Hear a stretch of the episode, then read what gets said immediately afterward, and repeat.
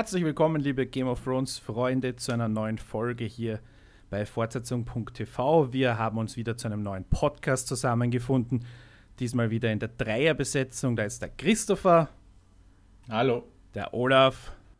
Hallo. Und mein Name ist Harry und wir besprechen das Staffelfinale. Und wenn sich die ganz treuen Hörer jetzt vielleicht wundern, in den letzten Jahren waren ja die Staffelfinale immer mit, unserer, mit unseren Gästen in der großen Runde. Da habe ich eine tolle Ankündigung. Wir werden nämlich, ähm, ich glaube, ich habe es eh schon mal in irgendeinem Podcast ganz am Ende verraten, aber wir werden eine extra Folge nachreichen. Aufzeichnen werden wir die am Donnerstag voraussichtlich und die wird aus der Viererbesetzung bestehen, die ihr gewohnt seid mit Jens, Jenny, Simon und mir. Ja, die Veröffentlichung wird dann wahrscheinlich am Freitag sein. Das heißt auch, wir können euer Feedback äh, direkt einbauen. Euer Feedback, was ähm, ihr an der Staffel, an diesem Finale gut fandet, schlecht fandet, Spekulationen, Ergänzungen. Äh, da freuen wir uns drauf. Auch ein großes Lob und Dankeschön für die Diskussion unter dem Artikel zur letzten Folge. So gefällt mir das. An der Stelle würde ich gerne mal äh, den Sascha grüßen. Ich habe mich wirklich sehr amüsiert über dieses äh, Rage of Thrones Video. Kannte ich noch nicht. Herrlich. Danke. Ja, danke dafür. Und auch für die, ähm, den Text mit der, äh, wo sie versucht haben, die ärgsten Logiklücken wegzuerklären. Meines, äh, meiner, äh, meiner Ansicht nach ziemlich äh, schlecht.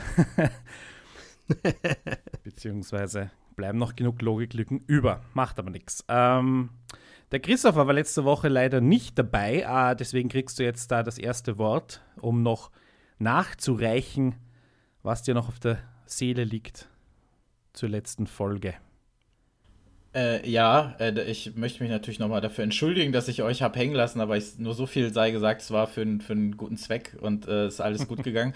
Ähm, ja, ich habe euren Caster natürlich nochmal nachgehört und ich habe mich ein bisschen geärgert, nicht dabei gewesen zu sein, denn ich hätte wahrscheinlich so ein bisschen, ich wäre so ein bisschen von der anderen Ecke gekommen, hätte vielleicht die Wogen so ein bisschen geglättet, damit nicht äh, dreimal pro Satz das Wort äh, Hate Watch oder so gefallen wäre. ähm, ich kann ein paar Sachen, also ich sag mal so, mich haben zwei Sachen wirklich gestört, also wirklich gestört und den, bei dem Rest konnte ich drüber hinwegsehen. Die eine Sache war diese, ähm, ja, diese kleine Rettungsinsel und dass äh, aufgrund des Steinwurfes jetzt letztlich geklärt wurde, okay, sie können angreifen und so.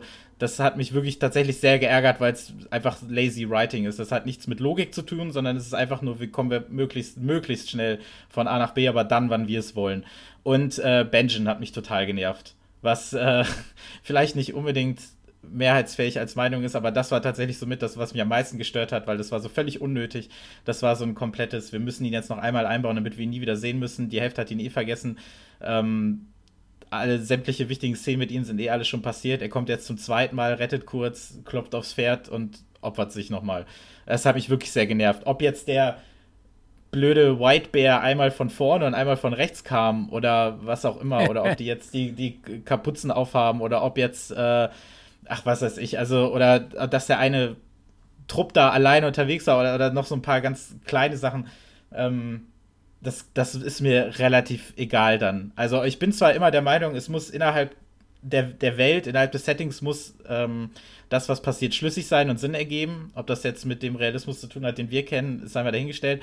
Aber diese, diese sich häufenden Kleinigkeiten, die stören mich nicht so sehr. Und ich muss auch sagen, wenn das Thema Zeit, wie schnell passiert jetzt was, wie schnell kommt Person X von A nach B, das war natürlich sehr extrem in der Folge. Ich muss aber sagen, das hätte mich, glaube ich, mehr gestört, wenn man nicht so ein bisschen ähm, ja, daran gewöhnt worden wäre durch die Folgen zuvor. Also, wenn das jetzt zum ersten Mal passiert, hätte es mich, glaube ich, richtig genervt, weil da einfach viel zu viel sehr leicht Hand in Hand mhm. geht und die Zahnränder da ineinander gehen.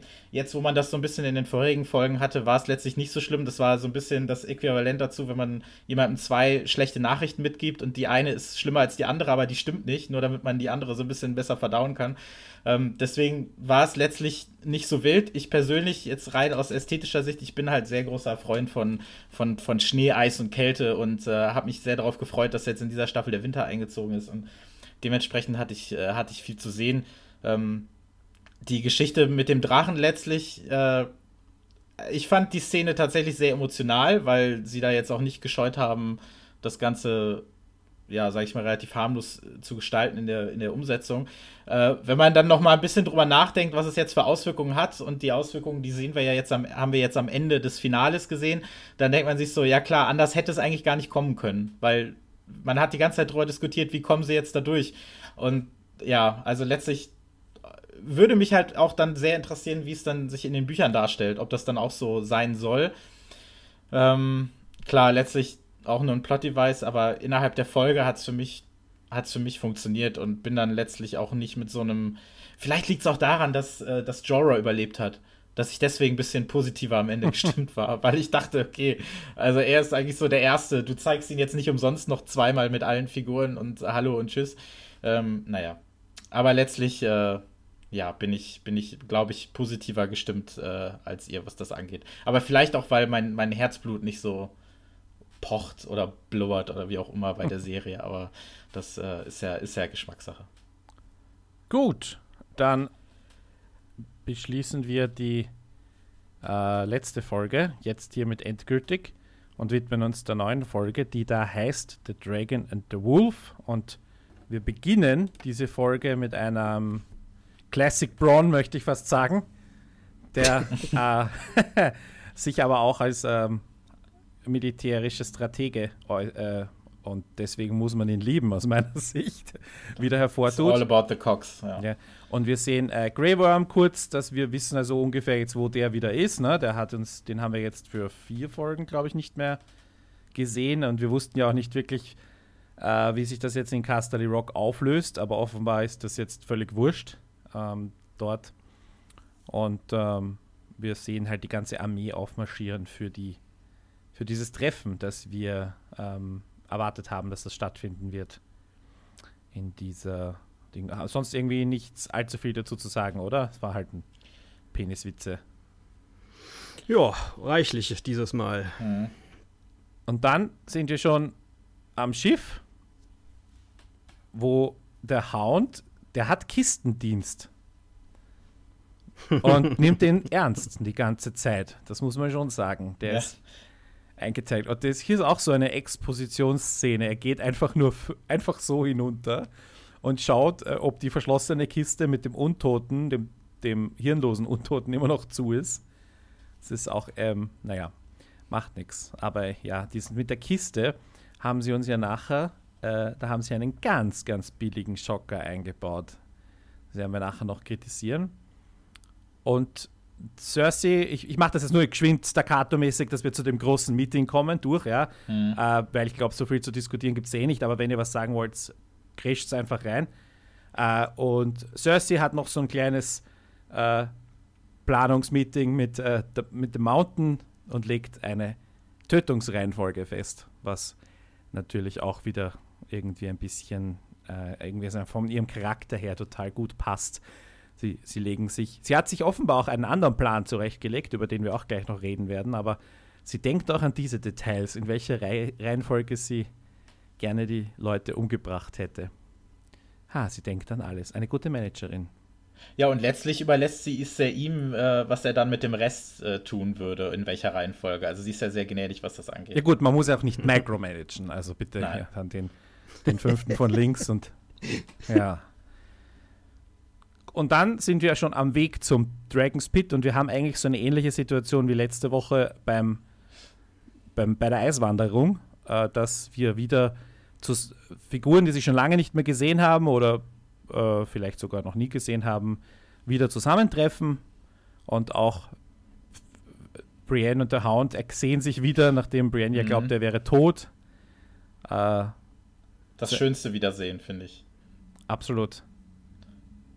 Das ist dieses, dieses, dieses Sportliche. Also, da ist jetzt, also der Hound denkt jetzt nicht, mein Gott, die muss ich jetzt sofort äh, legen oder sonst wie, sondern du hast ja am Ende dann noch diesen kleinen Schmunzler von ihm. Also, das ist so, weiß ich nicht, irgendwie hat mir das total gut gefallen. Und jetzt, äh, wenn wir vom Schlimmsten ausgehen und äh, glauben, dass der äh, gute Tormund es nicht geschafft hat, äh, dann äh, sehe ich jetzt schon die Internetforen glühen vor lauter Theorien, wer als nächstes zusammenkommen muss. Aber naja.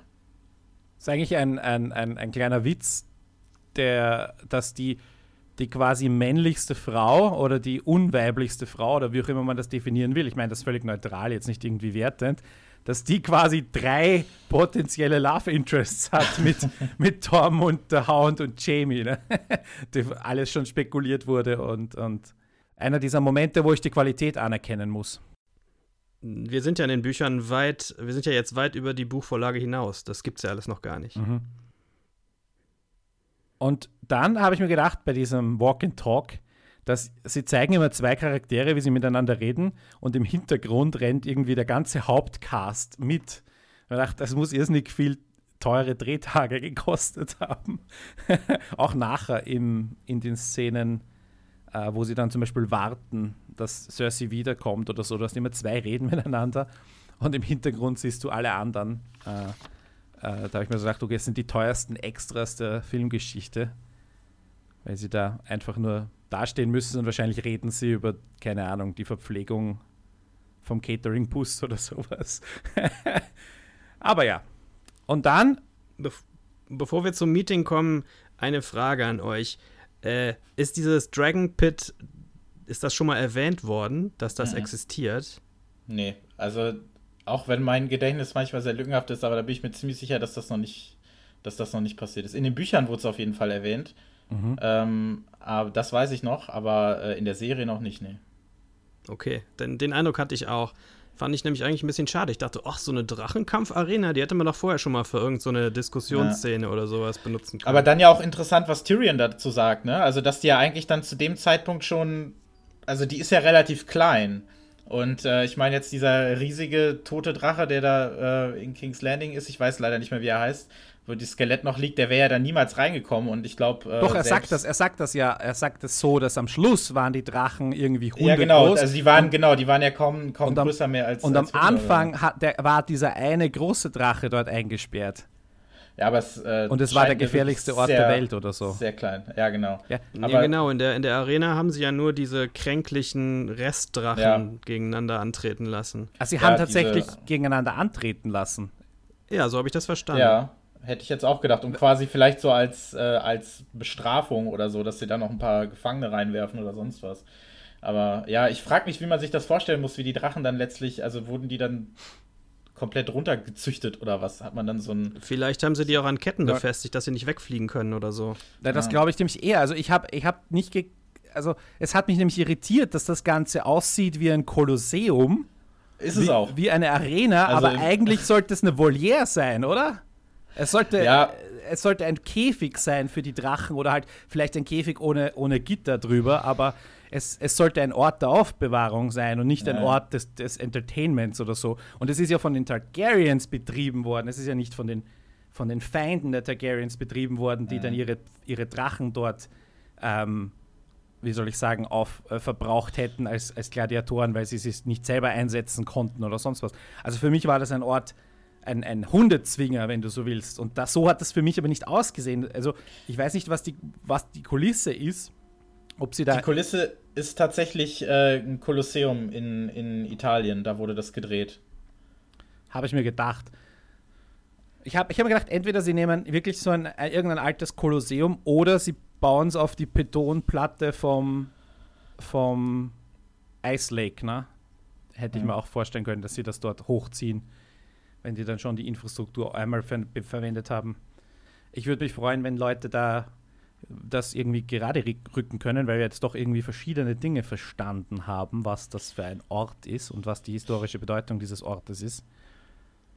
Ich glaube, die Macher haben sich letztlich einfach nicht mehr die Mühe gemacht, das groß äh, anders aussehen zu lassen und haben dann einfach das Setting genommen als das, was es ist, also den Drehort genommen und äh, das versucht dann verbal irgendwie zu lösen, aber naja. Mhm. Es ist ja ein komplett, ja, ein komplett neues Setting, es hat ziemlich cool ausgeschaut und natürlich ja. auch ähm, es, es macht halt auch irgendwie, wie soll ich sagen, es hat den Vorteil, den Produktionsvorteil, dass du deine ganzen Stars an einem Ort versammeln kannst. Du hast wahrscheinlich dahinter kannst du die, die Infrastruktur gut parken und du kannst auch genügend äh, Greenscreens aufspannen, wo du den Drachen landen lassen musst und sowas. Oder einen Kran hineinheben, wo Emilia Clark dann drauf sitzt und hinuntersteigen kann, damit du das Ganze dann animieren kannst. Also das muss man ja auch immer mitdenken. Und insofern ist es besser, als sie hätten das mitten in Dubrovnik äh, in irgendeiner Location der, der Stadt gemacht, die dann für King's Landing stehen soll oder so. Also rein von der Produktionsseite her jetzt. Ja gut, äh, und dieses Meeting läuft nicht toll ab. Ich würde sagen, Stringer Bell hätte sich aufgeregt, dass dieses, dass sie sich hier irgendwie die, die klassischen Rules of irgendwas einhalten. Möchte jemand ich weiß nicht, möchte. Hast du eine konkrete Frage? Ja. Dann, äh Nein, ich wollte nur, äh, möchte jemand sagen, was passiert ist. Ich habe jetzt eh schon so viel geredet. Ich wollte da das Wort weitergeben. What happened? And why? Christopher, du warst so selten anwesend letzte Woche. so selten letzte Woche, also gar nicht, meinst du? ähm, naja, es fängt ja letztlich damit an, dass Tyrion wieder versucht zu erzählen, äh, was ist der große gemeinsame Feind, warum sind wir hier, etc., etc., weiß ja eh jeder äh, bis dann äh, Euron, den wir alle schmerzlich vermisst haben, äh, das, das, das, das, Wort erhebt und an Theon richtet, äh, war ich dann tatsächlich sehr äh, zufrieden damit, dass ihm dasselbige auch schnell wieder abgesprochen wurde. Ähm, ja, also die, ich glaube, also dieser weiß gar nicht, also es sind diese vielen, also was jetzt letztlich passiert ist, weiß ja eh jeder. Ich finde, es sind diese Kleinigkeiten, die interessant sind. Also, dass Danny noch ihren großen Auftritt eben haben möchte, um noch ein bisschen ihre Stärke zu demonstrieren, wo ja Cersei hinterher auch wieder äh, drauf äh, anspricht, als sie dann bemerkt, dass es eben keinen dritten Drachen gab. Ähm, und dann die Geschichte eben mit, mit Euron und Theon. Ähm, relevant ist ja letztlich dann eben, dass äh, der White ausgepackt wird und wie äh, Karl aus der Kiste kommt. Und ähm, ja, dieser, dieser kleine Schocker wurde ja angesprochen, dann auf Cersei losrennt, aber angekettet ist und ähm, dann eben wirklich demonstriert wird, als wäre es in so einem Home-Shopping-Kanal, äh, was man jetzt letztlich mit ihm machen muss. Also, also das äh, fand ich irgendwie ganz schön. Also, also erstens, äh, wir können sich verbrennen und zweitens, wir können äh, Drachenglas benutzen. Und ähm, ich fand es tatsächlich sehr interessant, äh, alle Figuren jetzt gleichzeitig beisammen zu haben und zu sehen, wie jetzt auch der Letzte auf die, diese Bedrohung reagiert beziehungsweise auf klassische, sind sie jetzt nicht in dem Fall, aber es sind nun mal eben zombieartige Figuren und eben diese. Es ist halt so interessant, weil die Walk White Walkers und die Whites, die hat es eigentlich die gesamte Serie schon immer so gegeben, aber die waren immer so am Rande und jetzt ist das so, deswegen fühlt sich die Serie für mich auch teilweise ganz anders an als noch vor ein paar Jahren. Ähm, dass diese, diese White Walker Shit ist einfach so groß geworden und deswegen hat es mich jetzt auch interessiert, wie zum Beispiel Cersei darauf reagiert, wenn sie das zum ersten Mal sieht. Ähm, und äh, ja, dann letztlich ja auch diesen, diesen Truce anbietet, aber nur unter der Bedingung, dass äh, Jon Snow ja vor ihr das Knie beugt. Ich weiß nicht, wie sie es ungefähr formuliert hat, dass, sie, äh, dass er Cersei als seine rechtmäßige Königin äh, betrachtet. Dass nein, nein, er soll sich neutral verhalten. Sie nennt ihn King in the North sogar. Ach ja, der, genau, dass dieser Truce dann äh, weiter äh, über den Krieg gegen die White Walker hinausgeht, dass er das quasi noch verlängert letztlich. Genau. Und äh, das dann aber eben ablehnt. Und ähm, dann gibt es quasi die erste Mittagspause dieses Treffens. Ähm, ja. Ja, also es wirkte halt teilweise so. Ich glaube, ich habe eben ein paar Sachen übersprungen. Also wenn es da jetzt noch was gibt, was äh, zwischendurch relevant ist, bevor sich dann Tyrion und Cersei treffen, äh, schmeißt das gerne noch mal rein. Olaf. Äh, mir fällt nichts ein, was zwischendurch relevant gewesen wäre. Ja, was ist zum Beispiel mit äh, Hound trifft Mountain? Ja, also alle reden egal, davon oder? und, und, und dann Ach. kommt das daher. Also ich meine, mir ist es ja völlig wurscht, aber ich, da, ich soll ja nicht hier kritisieren, sondern deswegen versuche ich das jetzt zu hypen mir. Das wollten alle sehen und dann könnte man jetzt berechtigte Kritik anbringen, dass nur einer redet, weil der andere nicht reden kann und irgendeinen kryptischen Satz fallen lässt von äh, du weißt, was dich erwartet. Ja, oder wer, ja, das wer, heißt wer doch der, das heißt doch, das heißt doch der Clegane Bowl, den die Leute Richtig, wollen, der kommt der Hashtag noch. Clegane Bowl, ja, da haben wir es Ja. Es ist alles War nur vollkommen in Ordnung. Tease, okay. tease, tease. Gut. Trotzdem äh, möchte ich, weiß ich nicht, bevor wir vielleicht weitergehen, ja. mir hat das sehr gut gefallen, dieses Treffen, ähm, weil ich wirklich gespannt war, was passiert. Da, da gab es jetzt für mich nicht wie in anderen Handlungssträngen ungefähr eine Ahnung, worauf es hinausläuft, sondern das war für mich wirklich mal wieder vollkommen offen. Habe ich mich äh, sehr darauf gefreut und das hat es auch für mich gehalten, wie es dann quasi ausgegangen ist und äh, im Weiteren sich äh, gestaltet dann auch. Ich habe kurz erwartet, dass die Lannister-Soldaten, weil sie ja noch so fragen, was ist da in der Kiste drin, und der Hound dann sagt so, greift sie gar nicht an, sonst bringe ich euch um, dass sie den, den rausklauen, damit die äh, Cersei irgendwie einen Verhandlungseffekt äh, auch erzielen kann. Und dann ist die, dann lassen sie uns ja lange in Suspense, dass die Kiste leer ist und dann kommt dieser billige Horrorschock. Äh, und der für mich funktioniert ja, hat. Ja, total funktioniert, weil ich eben auch mir gedacht habe, hm, ich würde es Cersei total zutrauen, dass sie, dass sie eh akzeptiert, dass da Untote sind oder dass sie sich den Beweis halt äh, andersherum geholt hat. Aber eben die, hey, ihr bringt mir eine leere Kiste und wolltet mich verarschen, jetzt kann ich euch alle umbringen und zwar in folgender Reihenfolge. ähm, eine, eine Frage: Ein White kann keine Menschen in Whites verwandeln, ne? Das können nur, das können nur White Walker, ne? Mit, mit Leichen machen, oder? Also es ist nicht dieses klassische Zombie-Ding, weil sonst wäre es ja ganz interessant gewesen, wenn sie jetzt den White geklaut hätten. Und wie es dann immer so ist in, in Zombie-Geschichten, irgend, irgendeinen Unfall gibt es immer, einer wird gebissen, in Anführungszeichen. Und dann verbreitet sich das so langsam in King's Landing. Das wäre ja eigentlich ganz interessant gewesen. Aber ich glaube, die Option wäre eh gar nicht da gewesen, weil ein White kann eigentlich nicht viel außer töten letztlich, oder? Oder wisst ihr, ob ich White auch äh, Menschen Ich vermute, dass das so ist, wie du sagst, aber die Regeln dafür, in Anführungszeichen, die wurden halt nie wirklich geklärt in der Serie.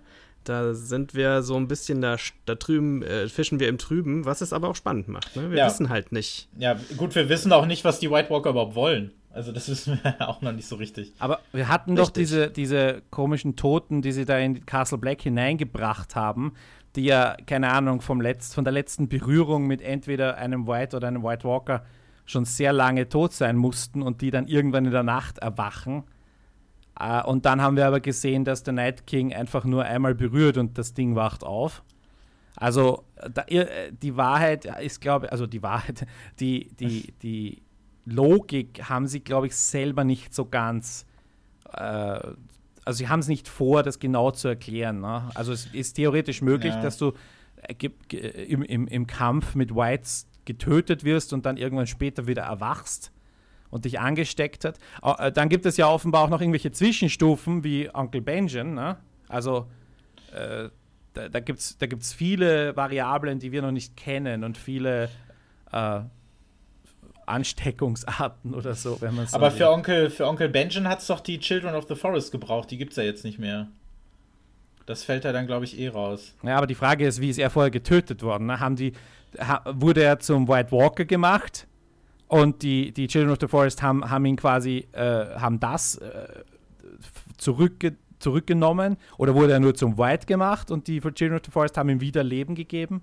Oder war er einfach nur tot und die Children of the Forest haben ihn wiederbelebt, weil ihr jeder wiederbeleben kann. Das haben wir eh schon diskutiert. Ja. Also welche Variante? Ne? Es gibt, jede von diesen Varianten würde Sinn machen. Ähm, dass die Children of the Forest irgendwie sagen, hey, da ist ein Stark, den können wir nicht, den brauchen wir aus welchem Grund auch immer. Der hat noch eine Rolle ja. zu spielen. Es, es wäre halt einfach nur, glaube ich, eine interessante Gefahr, eine zusätzliche gewesen, wenn jetzt der White äh, außer des Tötens noch zu zu Transformationen fähig gewesen wäre oder so. Und ähm, aber ich glaube auch, dass das, dass das nicht, dass das, dass das nur die White Walker können. Aber vielleicht, vielleicht erfahren wir es nochmal irgendwann. Und die, die zweite Sache ist die Kontrolle, ne? Also dieser White hier ist jetzt eine blinde, bl äh, nicht blinde, aber eine hirnlose Killermaschine, der sofort auf das nächste ja. lebendige Fleisch losgeht. Uh, die, die Walker, uh, die, die, die, nicht Walker, sondern die Whites an der Mauer haben brav abgewartet und alles wurde schön dirigiert und nicht gerade, dass sie nicht in Formation gestanden sind und auch, auch, was wir schon diskutiert haben letzte Woche, dass ja offenbar die, die Whites auch in der Lage sind, eine Situation einzuschätzen.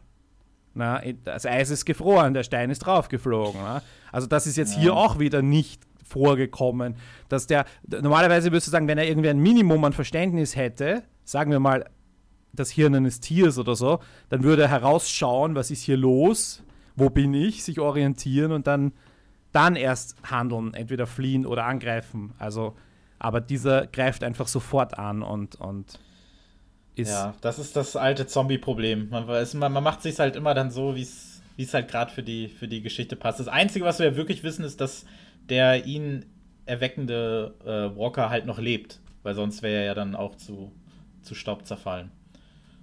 Das stimmt, aber sie haben ja nur einen, einen Walker getötet äh, bei ihrer letzten Expedition. Und genau, und steht das war ja dann, Weg. Genau, das war ja dann auch dieses Praktische, dass ausgerechnet einer dabei war, der eben nicht zu diesem White Walker gehört, damit man den dann mitnehmen ja. kann und so. Aber ja. Und das ist jetzt vielleicht das, was du vorher geme gemeint hast mit innerhalb der Welt sollte es kohärent und logisch sein. Und das ist es jetzt hier vielleicht eventuell nicht, ne? Nee, das, äh, weil man es halt, also man müsste es halt einmal, müsste man so die Ground Rules irgendwie legen und wenn es wieder nur äh, Sam ist, der irgendwo ein Buch findet, wo drin steht, das einmal eins der White Walker oder sowas, damit wir es einmal für alle haben. aber so kann man sich dann halt wirklich immer zurechtlegen. Aber das ist ja jetzt kein Problem, was Game of Thrones nur hat, was ja jetzt nicht mal eine klassische Zombie-Geschichte ist, sondern selbst die, die sich ja wirklich nur in diesem Universum bewegenden Geschichten, mhm. die machen es ja dann oft auch mal so, wie es einem gefällt. Und ähm, ja, aber da kann ich, kann ich drüber hinwegsehen. Und auf der anderen Seite hat es also diese, wie vom Olaf Teleshopping-Szene genannte Erklärung, weil das war das. Nee, das war Christopher, ich war es ah, nicht. Entschuldigung. äh, äh, Alles gut. So originelle Vergleiche habe ich nicht, tut mir leid. Ach. Ja. Nee, war wirklich gut, war lustig, war ernst gemacht. ja, okay. Besser als mein. Dann, schneid, dann schneid's nicht raus, dann lass das bloß drin. Nein, ich lass eh drin. Ich, ich, ich schneide meine, meinen schlechten Stringer Bell-Vergleich raus. Ich dachte, wir wollten wieder irgendeine andere Serie erwähnen und dann habe ich mir halt gedacht, okay, aber es funktioniert nicht immer alles. ähm, aber ihr wisst, was ich meine, oder? Diese. Egal. ja, ja. The chair recognizes your ass. So, wo waren wir? Ah ja, Verhandlung. Und ähm, dann war äh, Euron. Ich darf noch kurz was zu Euron sagen. Darf ich noch kurz was zu Euron sagen? Ja. Ähm, weil ich äh, fand das natürlich im Nachhinein einen coolen Plan, dass sie da so getan haben, als gäbe es da einen Konflikt, dass er gleich irgendwie ihnen, ihnen ins Wort fährt und irgendwie die Bühne ergreift, und, um seinen Neffen bloßzustellen. Und wir erfahren, dass Yara noch lebt oder wir oder glauben. Also ich meine, wir können uns ja keiner Information sicher sein, aber ich persönlich würde halt schon gern ein Ende haben für sie. Also wenn er sagt, ich habe ihr die Kehle durchgeschnitten, hätte ich das auch okay gefunden, aber ähm, ich fände es halt schade, wenn die einfach verschwunden wäre. Ähm, und er bringt Theon dadurch und später ähm, kommt, also Theon kommt wieder ins Spiel für mich. Theon ist, äh, hat eine ganz zentrale Rolle für mich jetzt eingenommen in dieser Folge, aber da kommen wir nachher ja. dazu. Aber das Ganze begann mit, mit Eurons äh, Teasing in dieser Szene und seinem äh, geschauspielerten Abgang und was er dann vorhat, ist dann eigentlich, eigentlich eine ganz gute Taktik von Cersei. Aber ja. Mich würde mal interessieren, vielleicht kann das einer von euch beantworten. Es ist wahrscheinlich wieder mein äh, wirklich grotesk schlechtes Gedächtnis inzwischen. Wo ist Theon jetzt hergekommen auf einmal? Das letzte, was wir gesehen haben, war doch, dass der aus dem Wasser gefischt wurde irgendwo oder? Nein. Ist der danach nee. schon mal im Gefolge von Daenerys aufgetaucht? Der hat, der hat doch John am, am Strand äh, dann getroffen äh, bei Dragonstone. Genau. Die haben sich doch schon, die haben sich doch schon wieder gesehen. Ja. Okay, das hätte ich komplett vergessen. Genau. Gut. Da haben sie sich schon böse angeschaut. Und dann für mich zwei äh, ganz spannende Szenen. Zum einen, dass John äh, den Oberedlen äh, spielt, den, wie soll ich sagen, den ehrenvollsten aller ehrenvollen Narren. Und nachher äh, sprechen alle aus, was ich mir gedacht habe, bitte lüg doch einmal. Who cares? Aber er stellt dadurch natürlich den absoluten Kontrast her zu Cersei, die er dann, äh, wie sich herausgestellt, absolut gelogen hat und im Hintergrund fieseste Dinge plant. Ich finde, äh, die, wir kommen ja jetzt zu der Szene mit äh, Tyrion wahrscheinlich, ne? Ähm, fand Na, lass uns John und die Arena noch kurz fertig machen, dass wir. Wir haben ja noch Brienne so. und ihr Fuck Loyalty, das ist ja auch nicht so. äh, das ist auch nicht so unwichtig, finde ich. Ja. John, der Narr. Ich, hab, ich, hab, ich bin übrigens der Meinung, und ich bin jetzt völlig überzeugt, dass er so ein edler Mann, der hat sicher nicht die Bilder gefälscht, diese Höhlenmalereien. Ich bin jetzt überzeugt, die waren echt. Jetzt bin ich überzeugt. Ja. Endlich. ich habe ihm, er ist, er ist, er ist, er ist jetzt ähm, Fantasy. Rehabilitiert, endgültig. Er ist jetzt Fantasy strahlend weiß, absolut gut. Das muss man. Das hat der Typ von Zane Junkies auch geschrieben. Er wäre jetzt ein strahlender Held. Ich finde das nach wie vor überhaupt gar nicht. Der, der, der ist doch so ein Anti-Held, der immer in so Situationen reinrutscht, in denen er eigentlich aus eigenem Wunsch wahrscheinlich nicht wäre. Ja, er ist ein Trottel, oder, aber oder sehr viele Helden sind Trotteln. Also das. Aber Na gut. Anti-Held steht für mich aber auch immer so ein bisschen, dass er noch ein paar äh, unlautere äh, Motive mitbringt und die hat er ja nun nicht, oder? Er ist vielleicht ein bisschen naiv Na gut, und okay, nicht das, geschaffen das für Wort den Job, jetzt, aber ja. Das Wort war jetzt vielleicht falsch verwendet, aber für mich ist das wirklich nicht die strahlende Heldenfigur. Nee. Naja, aber er wird nee, nee, immer mehr. Und ich meine, der unabsichtliche. Dazu guckt er auch immer zu traurig die ganze Zeit. der unabsichtliche Inzest zählt ja offenbar auch nicht. Also, insofern. Das beschädigt ihn ja nicht. Nein, er ist ein, er ist ein Idiot ähm, in manchen Szenen und er wird halt durchgetrieben, aber er verhält sich halt heroisch und, und siegt halt immer. Und ich meine, das unterscheidet ihn jetzt ich äh, möchte jetzt nicht den Namen da dieses anderen unaussprechlichen Fantasy-Helden namens Harry Potter nennen, aber ich meine, es ist genau das Gleiche. Der ist auch ein Vollidiot und wird durch die Geschichte durchgetrieben, aber er verhält sich immer heroisch und. Dünnes um, Eis, Herr Nein, also Dünnes objektiv Eis. ist er ein ziemlicher Trottel. Ich sage nicht, dass er kein Held ist, aber er ist ein Trottel. Hm. Äh, mit talentierteren Freunden, die ihm immer den Arsch retten. Äh, naja, aber die haben keine Drachen. Äh, zwischendurch haben sie eine große Schlange, okay, aber. Was? Egal. Da kommen auch Drachen vor in Harry Potter. Wirklich? Vierter Band. Ach, komm. Okay. Das mit dem, mit dem, mit dieser Hunger Games für, für Hogwarts im vierten Band. Feuerkelch. Ja, lass uns Der Olaf muss gleich weg. Äh. Wir, wir sollten unsere Zeit sinnvoll einteilen. ja. Dünnes Eis. Okay. Brienne, Fuck Loyalty, war das nur für mich wichtig oder habt ihr das auch? Äh, Fand ich ein bisschen äh, aus, dem, aus der Lameng heraus. Aus welchen Gründen ist, sie, ist ihr Loyalität jetzt plötzlich unwichtig? Sie war doch ihr Leben lang immer loyal. Plus irgendwie ein bisschen plumper Dialog für meinen Geschmack. Ja. Christopher?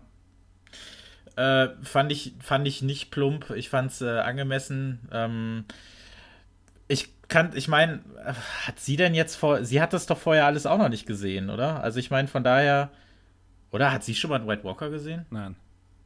Glaube ich nicht. Also ich, nee, also ich meine, von, also unter, unter dem Zustand befindlich, also ich kann das schon irgendwie nachvollziehen. Es gibt da jetzt gerade wirklich diese, diese, diese größere Ebene, den Greater War und alles und ja, ähm, kann, kann, ich, kann man durchwinken lassen, finde ich. Aber warum muss es mit diesem plumpen äh, Fuck Loyalty? Warum kann man nicht sagen, Loyalty is of no concern any longer? Oder irgendwas, was, was literarischen, aber was literarisch irgendeinen Sinn ergeben würde. Ich finde das total enttäuschend von den Autoren, dass echt? sie in letzter Zeit immer so dumme 20., 21. Jahrhundertsprache benutzen. Aber das war vorher anders. Aber nee, glaub, nee, würde ich so würde ich widersprechen. Aber warum ist also jemand quasi ihren aus ihrem Berufsstand, würde ich jetzt mal sagen, was sie alles erlebt, wo sie unterwegs ist, welche Leute sie trifft, etc., etc., glaubst du nicht, dass, also, das ist, finde ich, überhaupt nicht problematisch. Aber die hat sich vorher immer relativ gewählt ausgedrückt. Ja, aber manchmal das ist nicht die Zeit für äh, Bandsätze oder sowas. Manchmal muss es auch Nun einfach ja. ein, ein großes Wort mit Ausrufezeichen sein.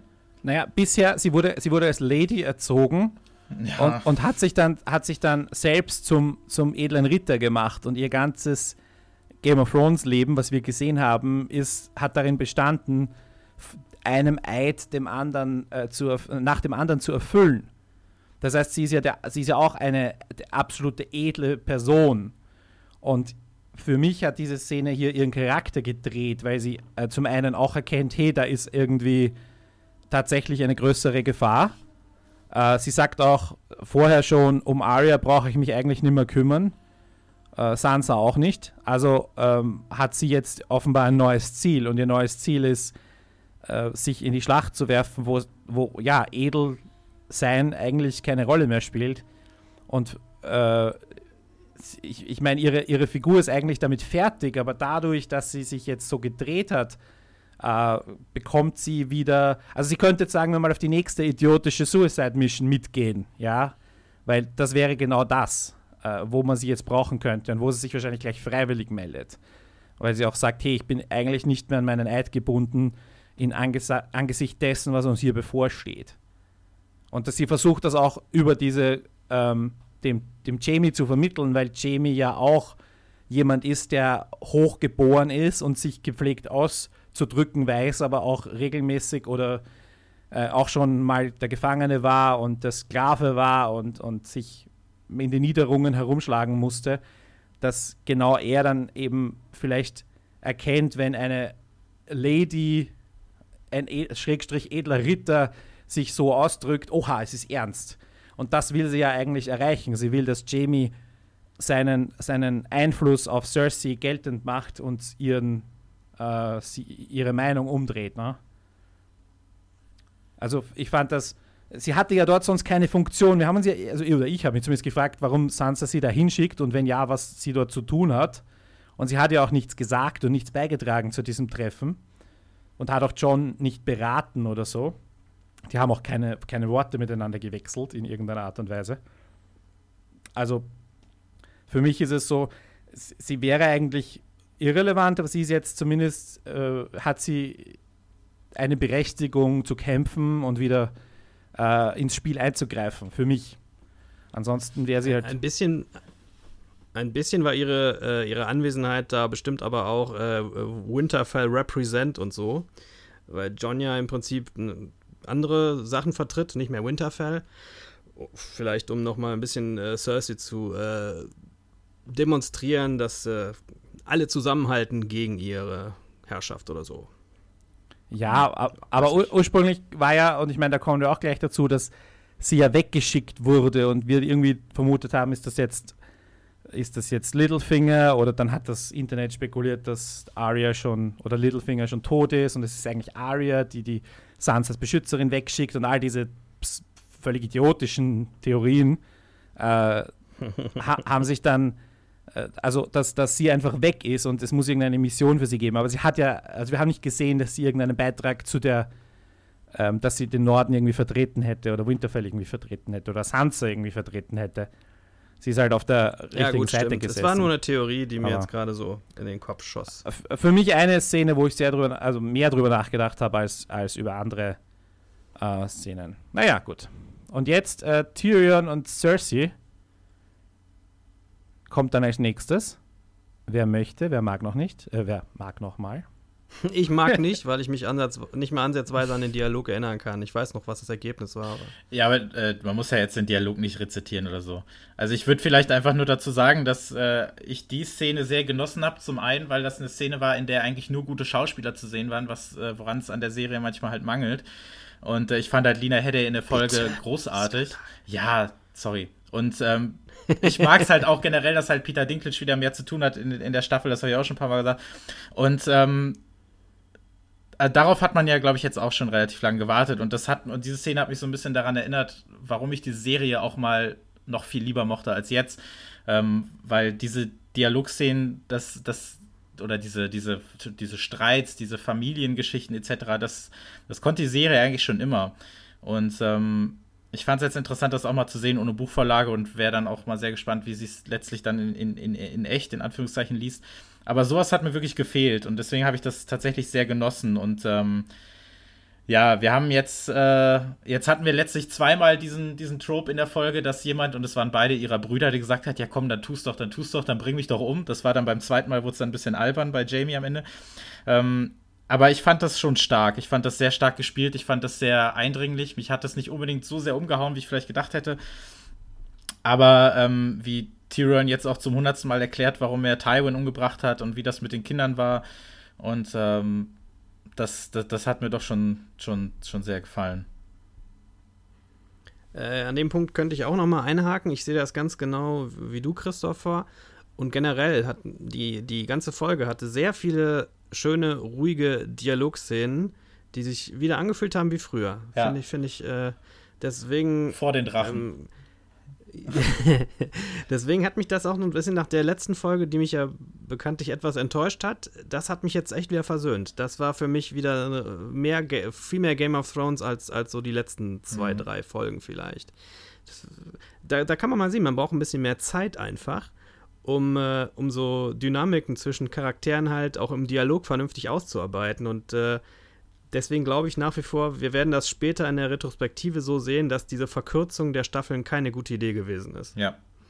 Mhm, die, die Charaktermomente, ja, stimmt. Das, das war ja das Schöne an der Szene. Du hattest zwei, also ja, ich, ich stimme dem zu, zwei hervorragende Schauspieler, die sich seit drei Jahren äh, nicht mehr gegenübergestanden sind, die wir seit drei Jahren nicht mehr zusammen gesehen haben.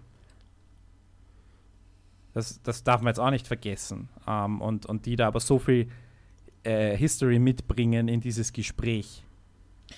Das und ist. Auch wenn. Ja, sorry. Nein, ich, ich, ich wollte sagen, das ist, das ist ein Wahnsinn. Das ist toll.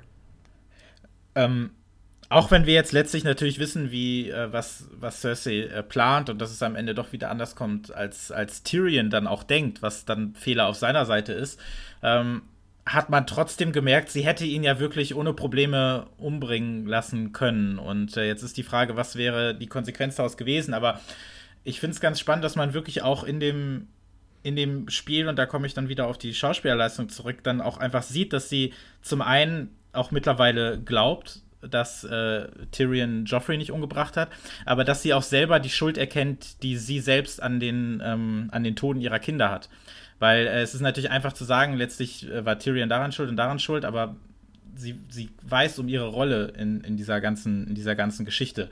Vor allem, glaube ich, bei, ähm, bei, bei Tommen. Und ich finde, das, das merkt man dann so raus und dass sie sich dann so sehr an die, an die Schwangerschaft klammert, von der ja immer noch Leute auch glauben, dass die gar nicht echt sei ähm, dass sie das alles nur irgendwie spielt. Äh, ich glaube schon, ich glaube schon, dass die echt ist. Das wäre jetzt vielleicht noch gleich eine Frage an euch, ob ihr meint, dass sie das wirklich, äh, dass sie das wirklich nur spielt. Ähm, aber einfach dieses, sie hätte es halt tun können, tut es nicht. Und Tyrion hat halt dann doch recht mit dem, äh, sie muss sich davon ja irgendwas erhoffen. Und ähm, ich glaube, sie wollte diese Konfrontation jetzt auch noch mal haben, um zu wissen, wie sind jetzt ihre Gefühle und wie sieht es aus und alles. Und äh, da sind halt einfach noch so ein paar, paar Ebenen in diesem Gespräch gewesen, die, äh, die einfach sehr, sehr stark waren. Ich würde sagen. Jetzt meine Frage, also zur Schwangerschaft, wie ja, seht ihr das? Ich, ich würde sagen, die, die Folge hat das Ganze noch mehr unsicherer gemacht, weil wir sehen ja, zu welchen Lügen sie fähig ist. Ja. Äh, also, wir wussten es schon vorher, nur wir haben es eigentlich noch nie so auf dem Silbertablett serviert bekommen. Ähm, und hier kann ich, kann ich tatsächlich in beide Richtungen argumentieren. Was sie aus dem Meeting herausbekommen hat, ist für mich relativ offensichtlich. Sie hat sehr, sehr viel, vor allem militärische Informationen bekommen. Sie hat die Information bekommen, dass ein Drache fehlt. Sie hat die Information bekommen, dass, äh, wie groß die, dass die, die Heere sind. Ja? Sie hat Informationen bekommen, wie die Figuren zueinander stehen, wie, wie loyal der Norden zu ihr ist. Sie hat ja versucht, sie auseinanderzubringen. Wenn der Norden äh, sich äh, äh neutral erklärt hätte, das war, dann, dann wäre es das Meeting schon wert gewesen für sie.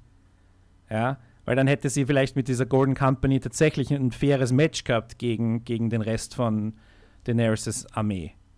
Also die, die strategischen Informationen, die sie bekommen hat, ähm, und da schimmert jetzt ihr Vater durch, äh, der ja auch in dieser, in dieser Folge sehr viel zur Sprache kam und seine, ähm, seine Taktiken.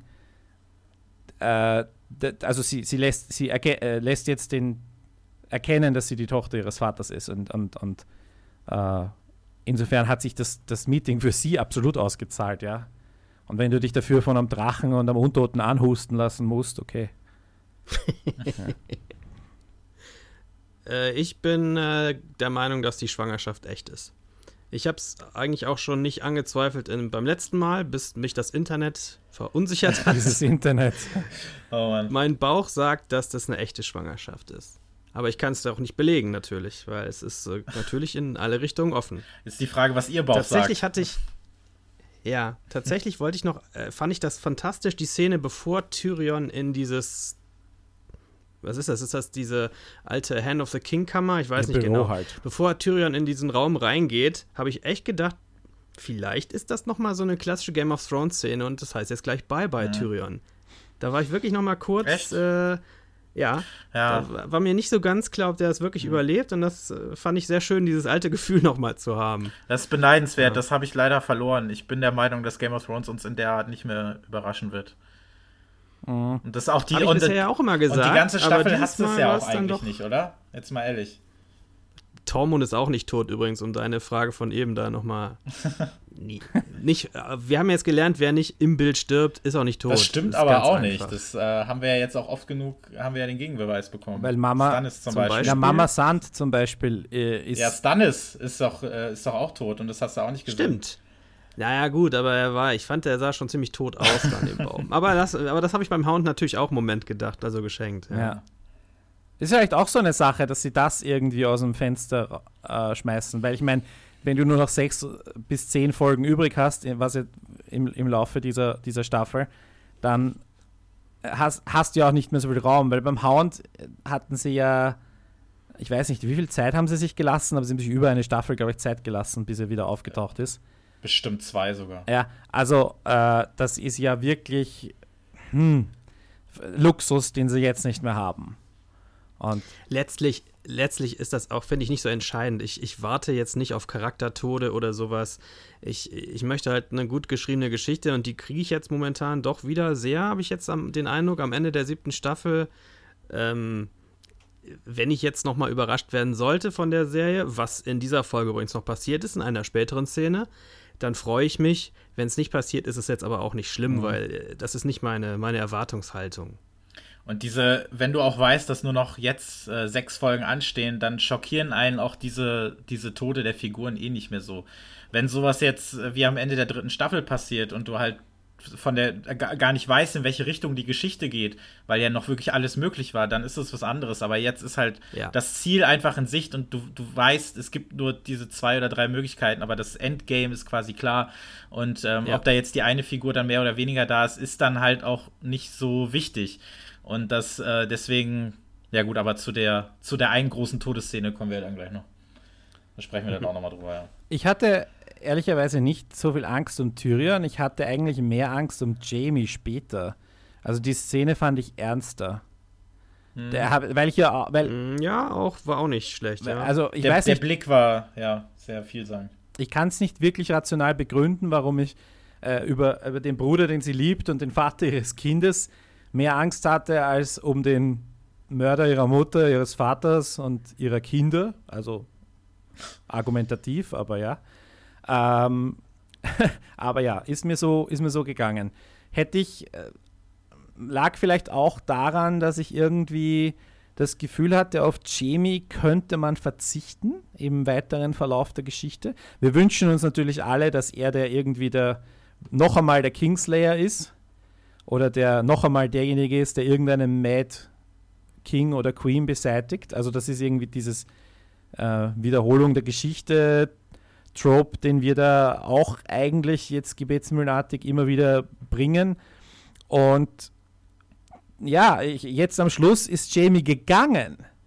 Und äh, irgendwie äh, finde ich es dann halt auch wieder schade, weil niemand mehr wirklich neben ihr steht, außer eben dem stummen Mountain und dem doch immer noch relativ blassen Quiburn. Also, hm, ist es, weil Jamie war schon wirklich wichtig ähm, und, und, und war das, was Tyrion für, äh, für Daenerys ist und was er sagt, was er ist, nämlich der Gemäßigte, derjenige, der davor warnt, alles niederzubrennen und alles umzubringen, was dir im Weg steht und so.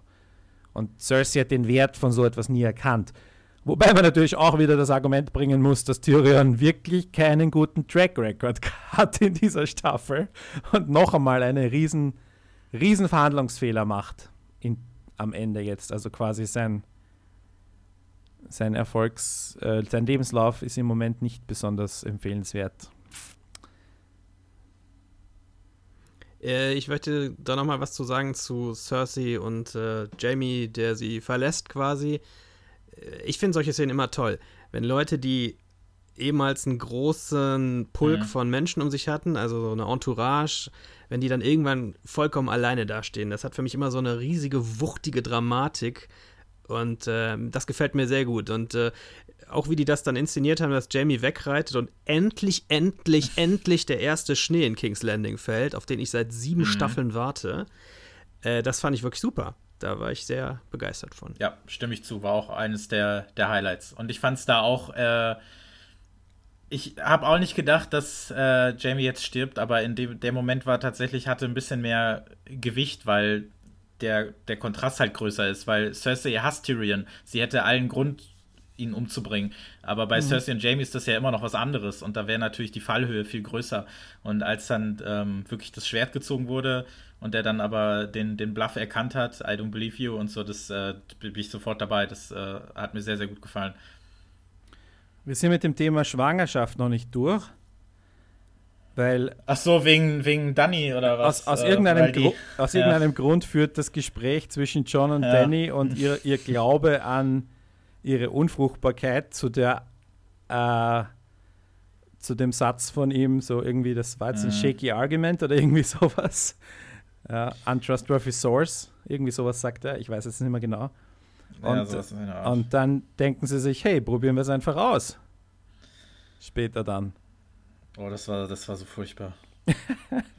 Ich fand, ich fand oh, das, das, oh, nee. Das war diese äh, 2000er Vox Samstagabend Softporno-Stimmung äh, äh, am Ende. Ich fand das, aber wir greifen jetzt ein bisschen vor, aber ich meine, das hat ja eh nichts mit Spoilern hier zu tun, aber ich fand das, ich fand das ganz schrecklich. Also wie es dramaturgisch aufgebaut war, dann am Ende, dass man halt eben lernt, was John für einen richtigen Namen hat, etc. etc.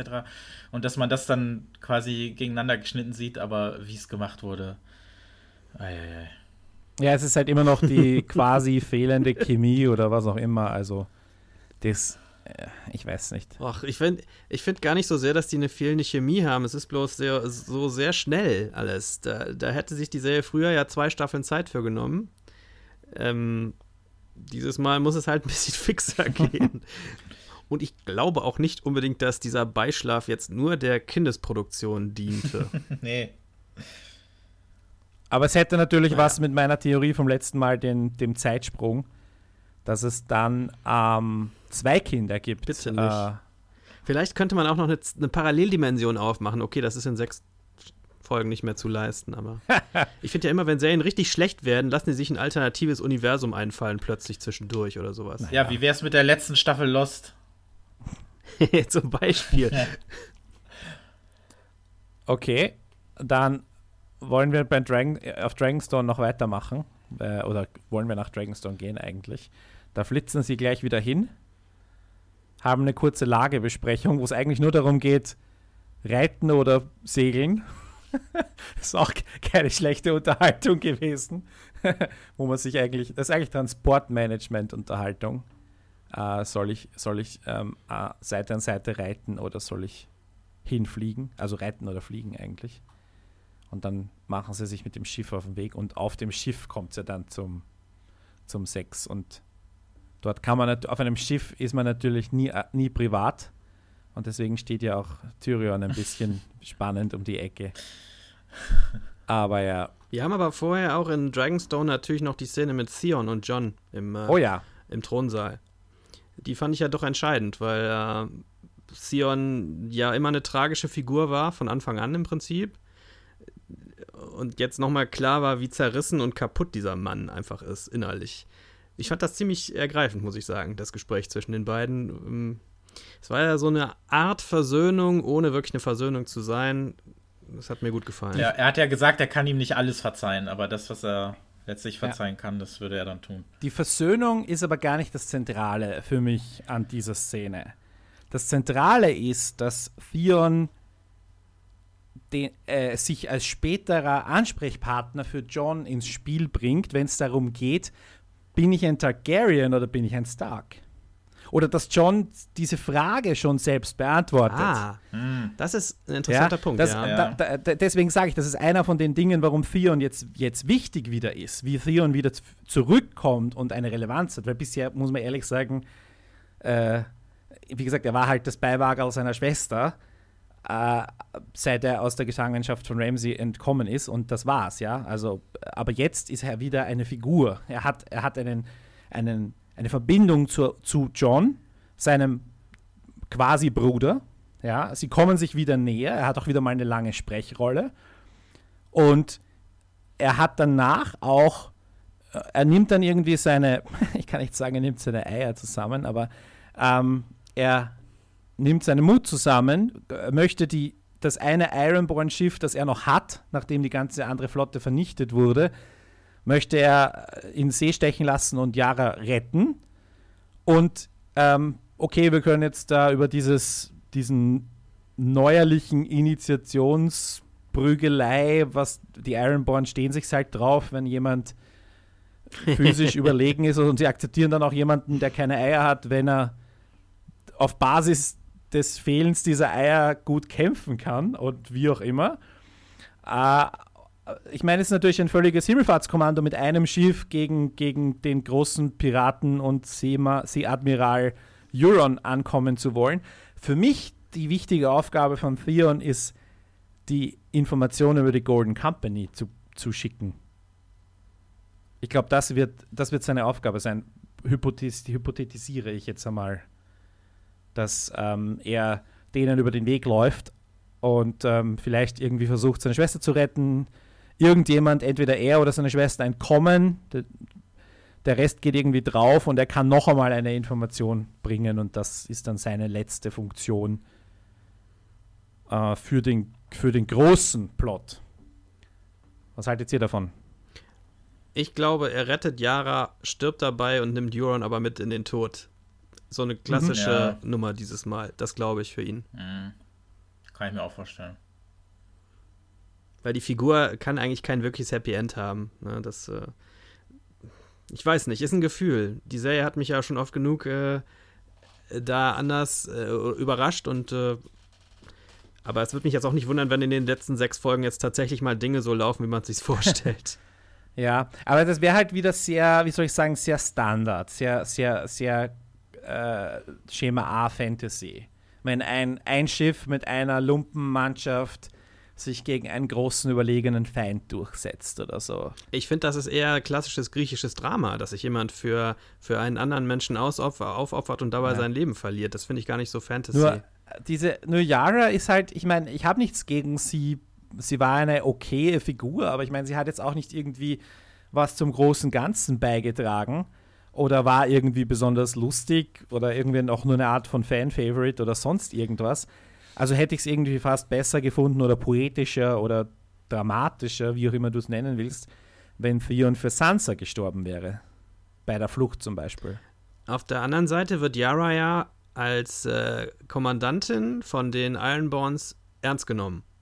Das heißt, wenn die es vielleicht irgendwie schaffen sollte, Euron Platz zu machen, könnten die sich vielleicht ihr mhm. unterwerfen und dann ihrer Befehlsgewalt. Das kann ich mir schon vorstellen. Du meinst, dass hier wieder die äh, Balance of Power wieder ein bisschen kippt? Mhm. Genau. Ja, auch eine Möglichkeit.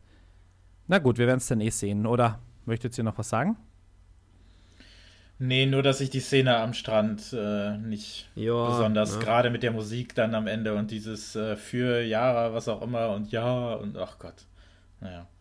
Ja. Übrigens, ich fand es ganz, ich habe noch mal, ähm, ich habe noch ein paar einzelne Szenen, habe ich mir tatsächlich vorhin noch mal in der Synchro angeschaut, habe dann festgestellt, dass äh, Yara im Deutschen Ascher heißt. Weiß jemand, warum das so ist? Weil sie im Roman auch Ascher heißt. Das haben sie äh, aus irgendwelchen Gründen für Englisch die äh, englische Fassung geändert, den Namen. Wahrscheinlich, ist meine Theorie, als Asha eingeführt worden ist, also Yara im, im, äh, im, äh, in der Serie, gibt es noch Osha. Ja. Und Osha und Asha haben die sich wahrscheinlich gedacht, ist äh, nicht gut auseinanderzuhalten, also nennen wir die Figur mhm. um in Yara. Ja. Aber dann äh, interessant, dass sie es dann aber jetzt in der, also in der Serie einfach in der Synchro nicht gemacht haben. Das verstehe ich auch nicht. Ich glaube, die orientieren sich bei den Namen wirklich knallhart an den deutschen Übersetzungen der Bücher. Hast du die Bücher auf Deutsch oder auf Englisch gelesen? Auf Englisch. Okay, das habe ich gar nicht mehr im Kopf gehabt. Okay. Hab mich nur gewundert, weil diese Szene hatte ich halt nochmal gesehen und dann hieß es so, ja, für Ascha etc.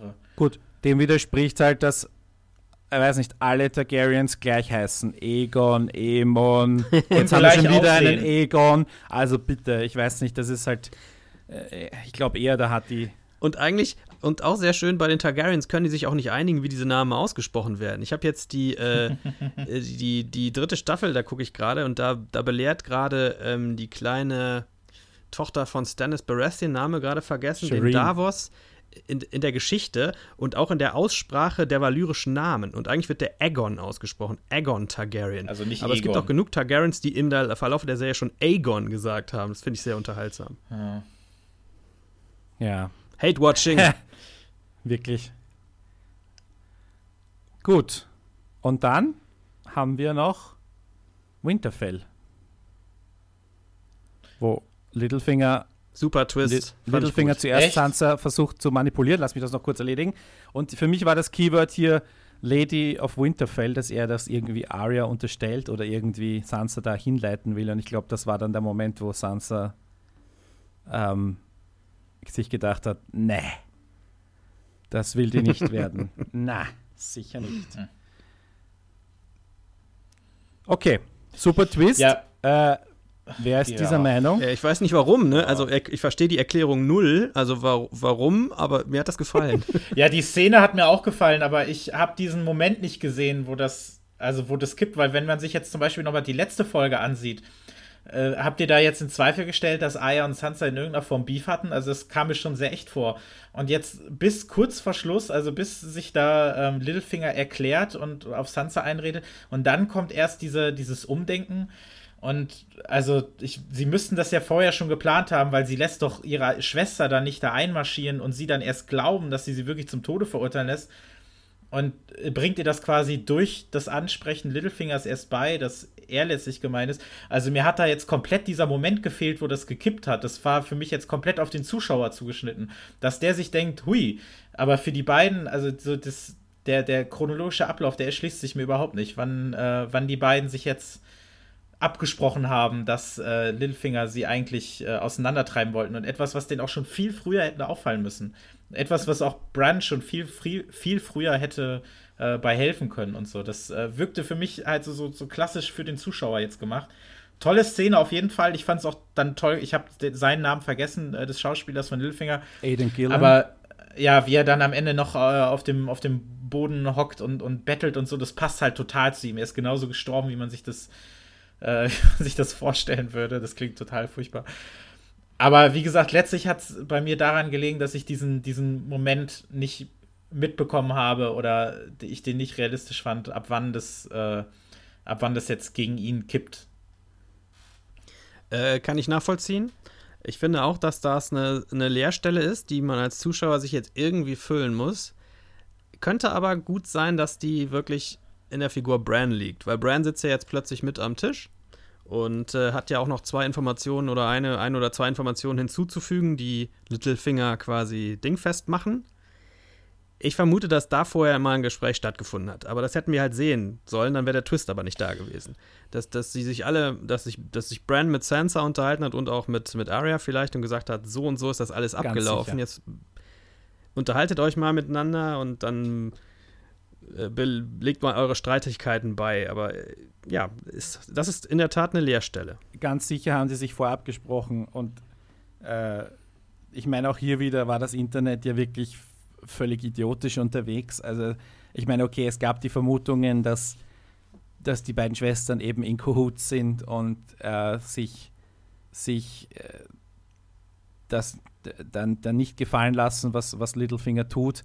Äh, es hat halt irgendwie alles mit, mit, mit Brienne wegschicken und, und so, das hat halt alles jetzt irgendwie merkwürdig und auch diese, diese äh, Aria hat, hat sich dann doch irgendwie viel zu leicht hereinlegen lassen, als dass man das irgendwie eher abgenommen hätte, oder?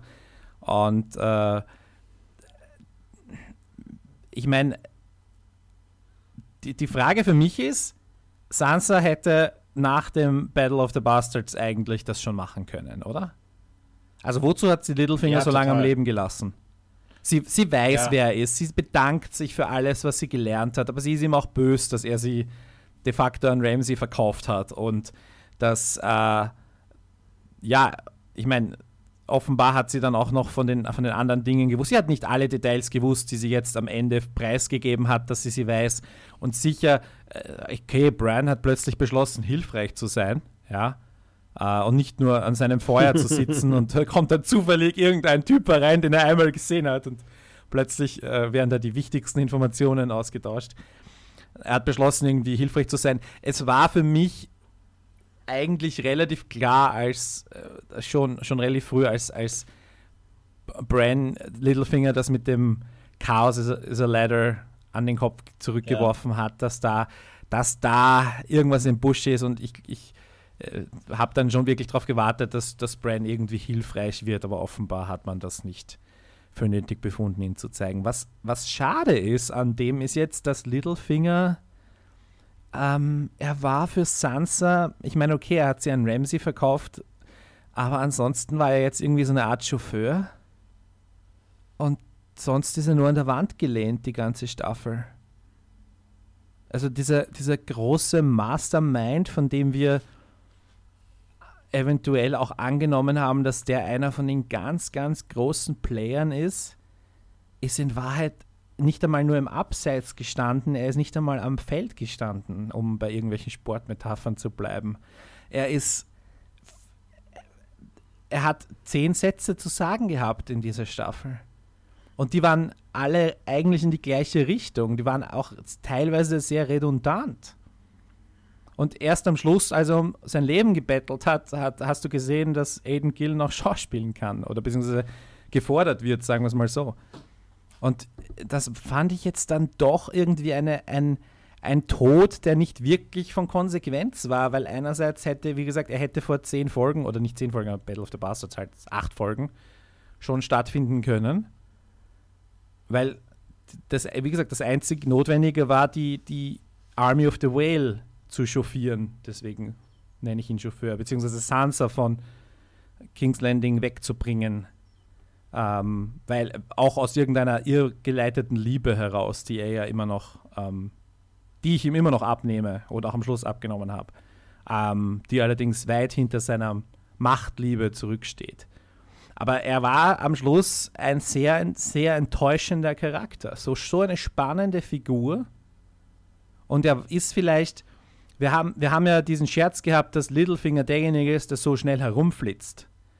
Also vielleicht war, äh, ist in dem Moment, wo du irgendwie mit einem Charakter nicht mehr gescheit was anzufangen weißt und dann dir eben Mühe gibst, ihn einfach nur noch Plotpoints ab ähm, hetzen, äh, abzuhetzen, ja, tatsächlich. Vielleicht ist dann der Moment, wo das Ganze einfach nicht mehr wirklich das ist, was es mal war. Und Littlefinger war einfach nur der Erste, schon zwei Staffeln früher als die Serie, äh, wo das Ganze ein bisschen in eine Art abbiegt, naja, wo es nicht mehr wirklich zu rechtfertigen war, warum das jetzt da ist oder warum das so abläuft. Ähm Bei der Figur, wenn ich das eben mal einwerfen darf, bevor ich jetzt gleich weg muss, wird sehr interessant sein, wie sich das bei George R. R. Martin in der Vorlage verhält. Denn dieser ganze Handlungsstrang weicht sehr von den Büchern ab, so etwa ab vierte Staffel, mhm. fünfte Staffel, würde ich sagen. Das ist wirklich anders. Die machen komplett andere Dinge, Sansa und er. Dementsprechend das ist jetzt wirklich, was die Autoren sich da so ausgedacht haben für die Autoren von Game of Thrones ausgedacht haben ja. für, für Littlefinger. Er, er wird wahrscheinlich, ja, so, ja, sag ruhig. Ich fand es auch ein bisschen schade, dass er jetzt so am Rand entsorgt wird. Auf der anderen Seite, finde ich, konnte man auch in der Szene jetzt, wie sie gelaufen ist, sehen, was für eine kaltblütige Mörderin Aya geworden ist. Das ist ja gruselig gewesen, wie die den hingerichtet hat. Zack, weg. Einmal so ein klutzer Messerschnipser. Äh, naja, aber sie steht ein bisschen auf Inszenierung, oder? Bei, bei Walter Frey hat sie einen extra Kuchen gebacken und äh, auch noch sich zu erkennen gegeben, wer das jetzt ist und warum er jetzt sterben wird. Also sie, sie hat schon ein bisschen einen Hang zum Dramatischen, aber dass sie kaltblütig ist, das ist jetzt nicht das, die neue Information an dieser Szene. Ne?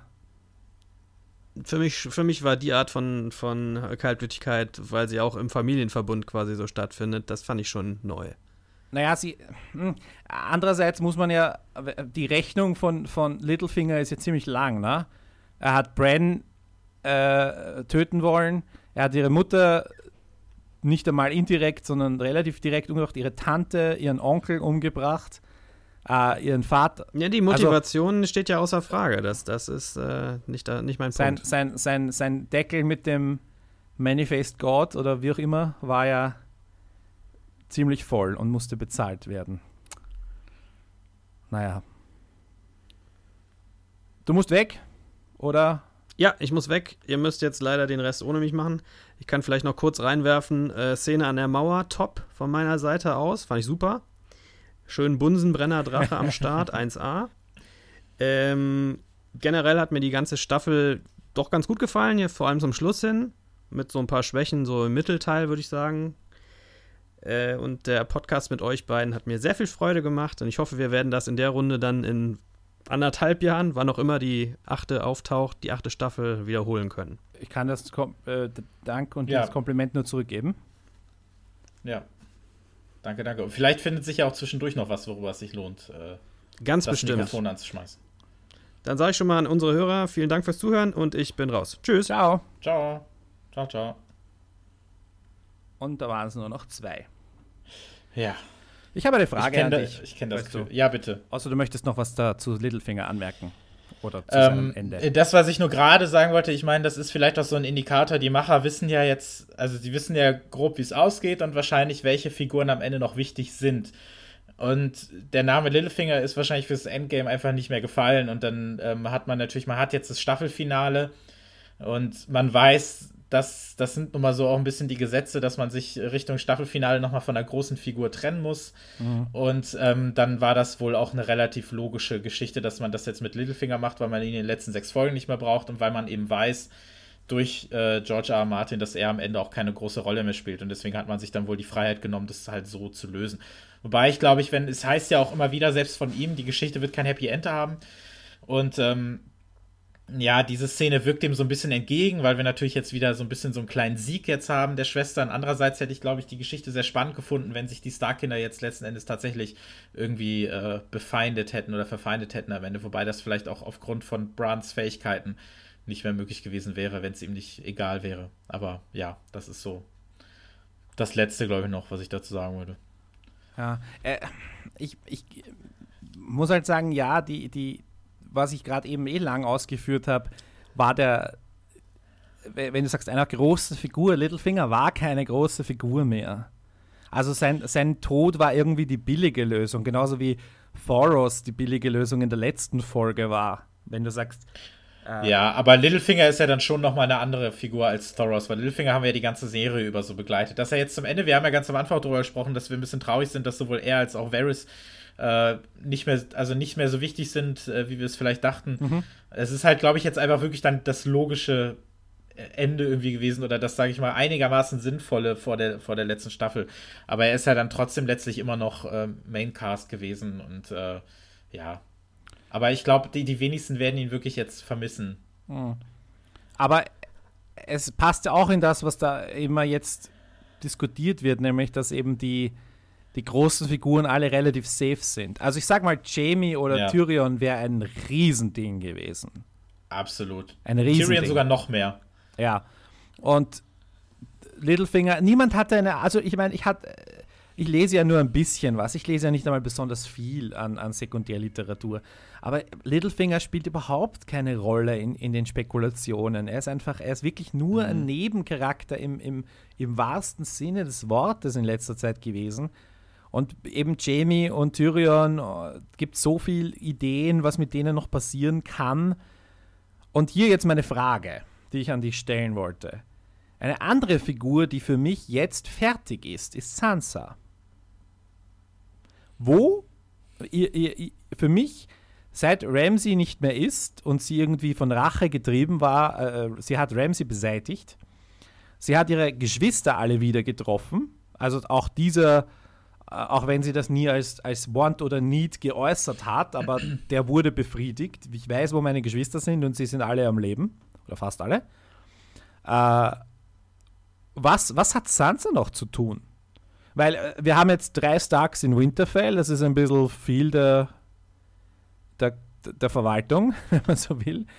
Und ähm, Arya hat noch ihre Kill-List ne? und Bran hat irgendeine Rolle noch zu spielen. Ähm, immer noch, ich, ich sage, er hat noch diese Information zu überbringen. Aber was hat Sansa? Was, was meinst du? Was hat die noch? Wie geht's vielleicht mit der weiter? Ja, vielleicht ist ja tatsächlich eben, weil man oder weil einige denken, bei Sansa kommt nicht mehr viel, sie die einzige, die letztlich übrig bleibt oder so, weil sie diejenige ist, die sich vielleicht aus dem ganzen Großen am Ende noch raushält. Äh, es kann ja sein, dass sie sich alle bis auf den Tod bekriegen und am Ende bleibt äh, nur noch eine Stark übrig und das ist Sansa. Ähm, vielleicht wäre das so ihr in Gänsefüßchen Happy End, wobei ich das irgendwie irgendwie auch nicht ganz glauben kann. Ich meine, was, was hat sie jetzt generell in Winterfell zu tun? Das ist, äh, ja, äh, worauf wartet sie gerade? Nee, das ist tatsächlich. Könnte ich jetzt so direkt auch nicht sagen. Aber ich kann mir vorstellen, dass Sansa so diejenige ist, um so noch diesen Hauch an Happy End zu behalten, dass sie vielleicht diejenige ist, die am Ende übrig bleibt. So. Ähm, als, als diejenige, die nicht, die nicht kampftauglich ist, ne? Äh, ja. äh, und, und das würde ja auch äh, Jens seiner Theorie irgendwie äh, entgegenkommen, die er da vor ein paar Folgen geäußert hat, dass Tyrion und Sansa eventuell das ja, das Paar sind, das Paar ja. sind, das ähm, zumindest eine Zweckehe, ihre Zweckehe weiterführt und, und gerecht herrscht Löwe und, und Wolf zusammen. Und beide sind nicht diejenigen, die kämpfen auf dies, in diesem Game ja. of Thrones. Ja. Äh, das würde, das, das, das ist auch irgendwie das ein bisschen biblisch, ne? Dass alle, die das Schwert ergreifen, durch das Schwert umkommen, quasi. Und ja, Tyrion hat es ja mal versucht, aber da kam ja nicht viel warum. Ich meine, er hat seinen Vater mit der, mit der Armbrust am, äh, und, und seine Geliebte mit der Kette ermeuchelt. Also insofern, er hat schon, er hat schon einen Track Record mit dem Manifest God, aber. das stimmt schon, aber das war ja, ich meine, der eine saß auf dem Klo und äh, die andere hat er im Bett erwürgt. Also äh, es ist ja noch was anderes als auf dem, auf dem Schlachtfeld oder so. Ähm, wie gesagt, da hat das ja mal versucht und dann wurde er ja am Ende nach Hause auf irgendeiner, irgendeiner Schubkarre nach Hause gebracht oder wie war das damals? Mhm. Weiß ich nicht mehr genau. Aber es waren beide, ähm. beide ja von, also von uns als Zuschauer-Sicht, die auch für Tyrion routen, natürlich gerechte Kills und auch Sansas, die Hunde hetzt sie auf, auf Ramsey und Arya hetzt sie auf Littlefinger. Also sie macht sich mhm. nicht im Unterschied zu ihrem Vater oder dem, was ihr Vater äh, gepredigt hat, wer, wer, wer urteilt, soll auch hinrichten. Ja. Äh, das, das, hat Aya am Ende nochmal erklärt, dass irgendwie, oder das soll vielleicht die Erklärung sein, solange man äh, als, als Pack irgendwie zusammen ist oder so, funktioniert das schon. Ähm, ja, das ist vielleicht dann der Unterschied zu, zu, zu Nett. Ähm, ja. Ja, ich, äh, ich lese mir nicht so viele Theorien darüber durch, wie die Serie letztlich endet. Ähm, zumal äh, Martin ja gesagt hat, die richtige ist schon da draußen. Ähm, ich lese immer ich lese so zwischendurch tatsächlich gerne. Ich bin in so, es gibt ja so ein paar äh, bestimmte äh, Reddits, die sich durchaus lohnen. Ähm, aber ja, ob jetzt Sansa, das hätte für mich immer noch viel zu sehr von dem Happy End. Und äh, ich will einfach, dass äh, das Versprechen irgendwie umgesetzt wird und dass es einfach kein Happy End gibt. Und ähm, solange Sansa und Tyrion wirklich Friede vor der Eierkuchen über die Seven Kingdoms herrschen, ist es für mich immer noch ein Happy End und irgendwie kann ich das dann nicht glauben.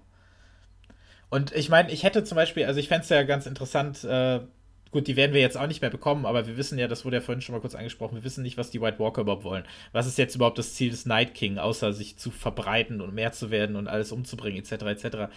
Ähm, ich fände es eigentlich ganz interessant, wenn man die White Walker oder die Army of the Dead so als eigene Partei für sich hätte, für die man auch routen könnte. Dass man jetzt nicht so sagt, okay, wir, wir wollen natürlich alle, dass irgendwie John und Danny etc., das ist ja so ein bisschen klar und Cersei ist so die Böse etc., aber dass man vielleicht die äh, White Walker noch so als eigenständige Partei hätte, wo man sagen könnte, ja, am Ende könnte ich auch damit leben, wenn es eine, eine komplett in, in Eis getunkte Welt geben würde. Mhm. Ähm, aber also mir fehlt ja. Das kommt ja dem entgegen, was ich letzte Woche ein bisschen spekuliert habe, ne? oder gesagt habe, was zumindest zu sehen war, dass die, und jetzt auch erwähnt habe vorher, dass die, die, die Whites ja offenbar irgendeine Art von Consciousness haben und äh, ja. hier, also zumindest haben könnten oder man das irgendwie äh, einbringen könnte, was glaube ich nicht der Fall ist. Also es war eher so ein, das habe ich gesehen und so sollte es sein, Hate-Watch-Anmerkung. ähm, ja. ja. Aber du hast schon ja. recht. Also, aber andererseits, ich weiß jetzt nicht, wie man das ohne Dialog so richtig um, äh, um die Ecke kriegen könnte. Nee. Dass man sagt, äh, sollen die sich jetzt der Night King mit seinen zwei mit seiner rechten Hand White Walker unterhalten, so, puh, heute ist aber wieder kalt.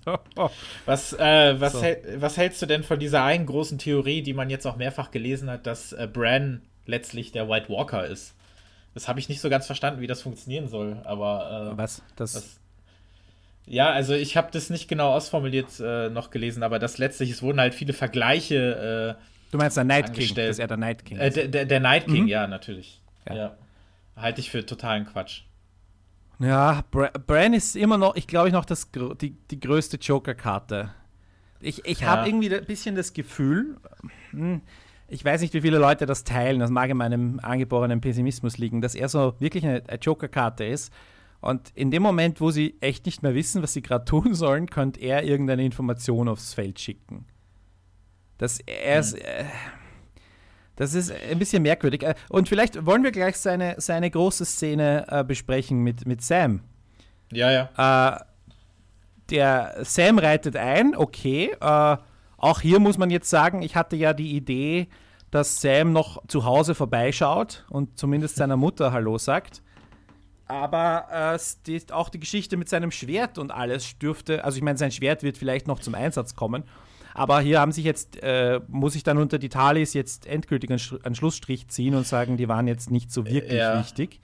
Er weiß auch, glaube ich, gar nichts von seinem Vater, ne? Er, er, hat das doch gar nicht mitbekommen, dass sein Vater und sein Bruder tot sind. Möglicherweise noch gar nicht, ja. ja. Ähm, und er, er schaut bei Brian im Zimmer vorbei. Das ist jetzt auch nicht so wirklich logisch, wie er vom Tor äh, sein, der erste Weg führt ihn dorthin oder sind schon wieder zwei Wochen vergangen oder äh, alles wieder möglich. Und ähm, aber auf der anderen Seite, okay, ja, sie haben sich zumindest einmal schon getroffen und einmal treffen reicht mhm. offenbar für eine relevante äh, Beziehung. Nein, er kommt vorbei und die beiden tauschen Informationen aus und äh, Bran, habe ich das Gefühl, erkennt, dass Sam wichtig ist für John.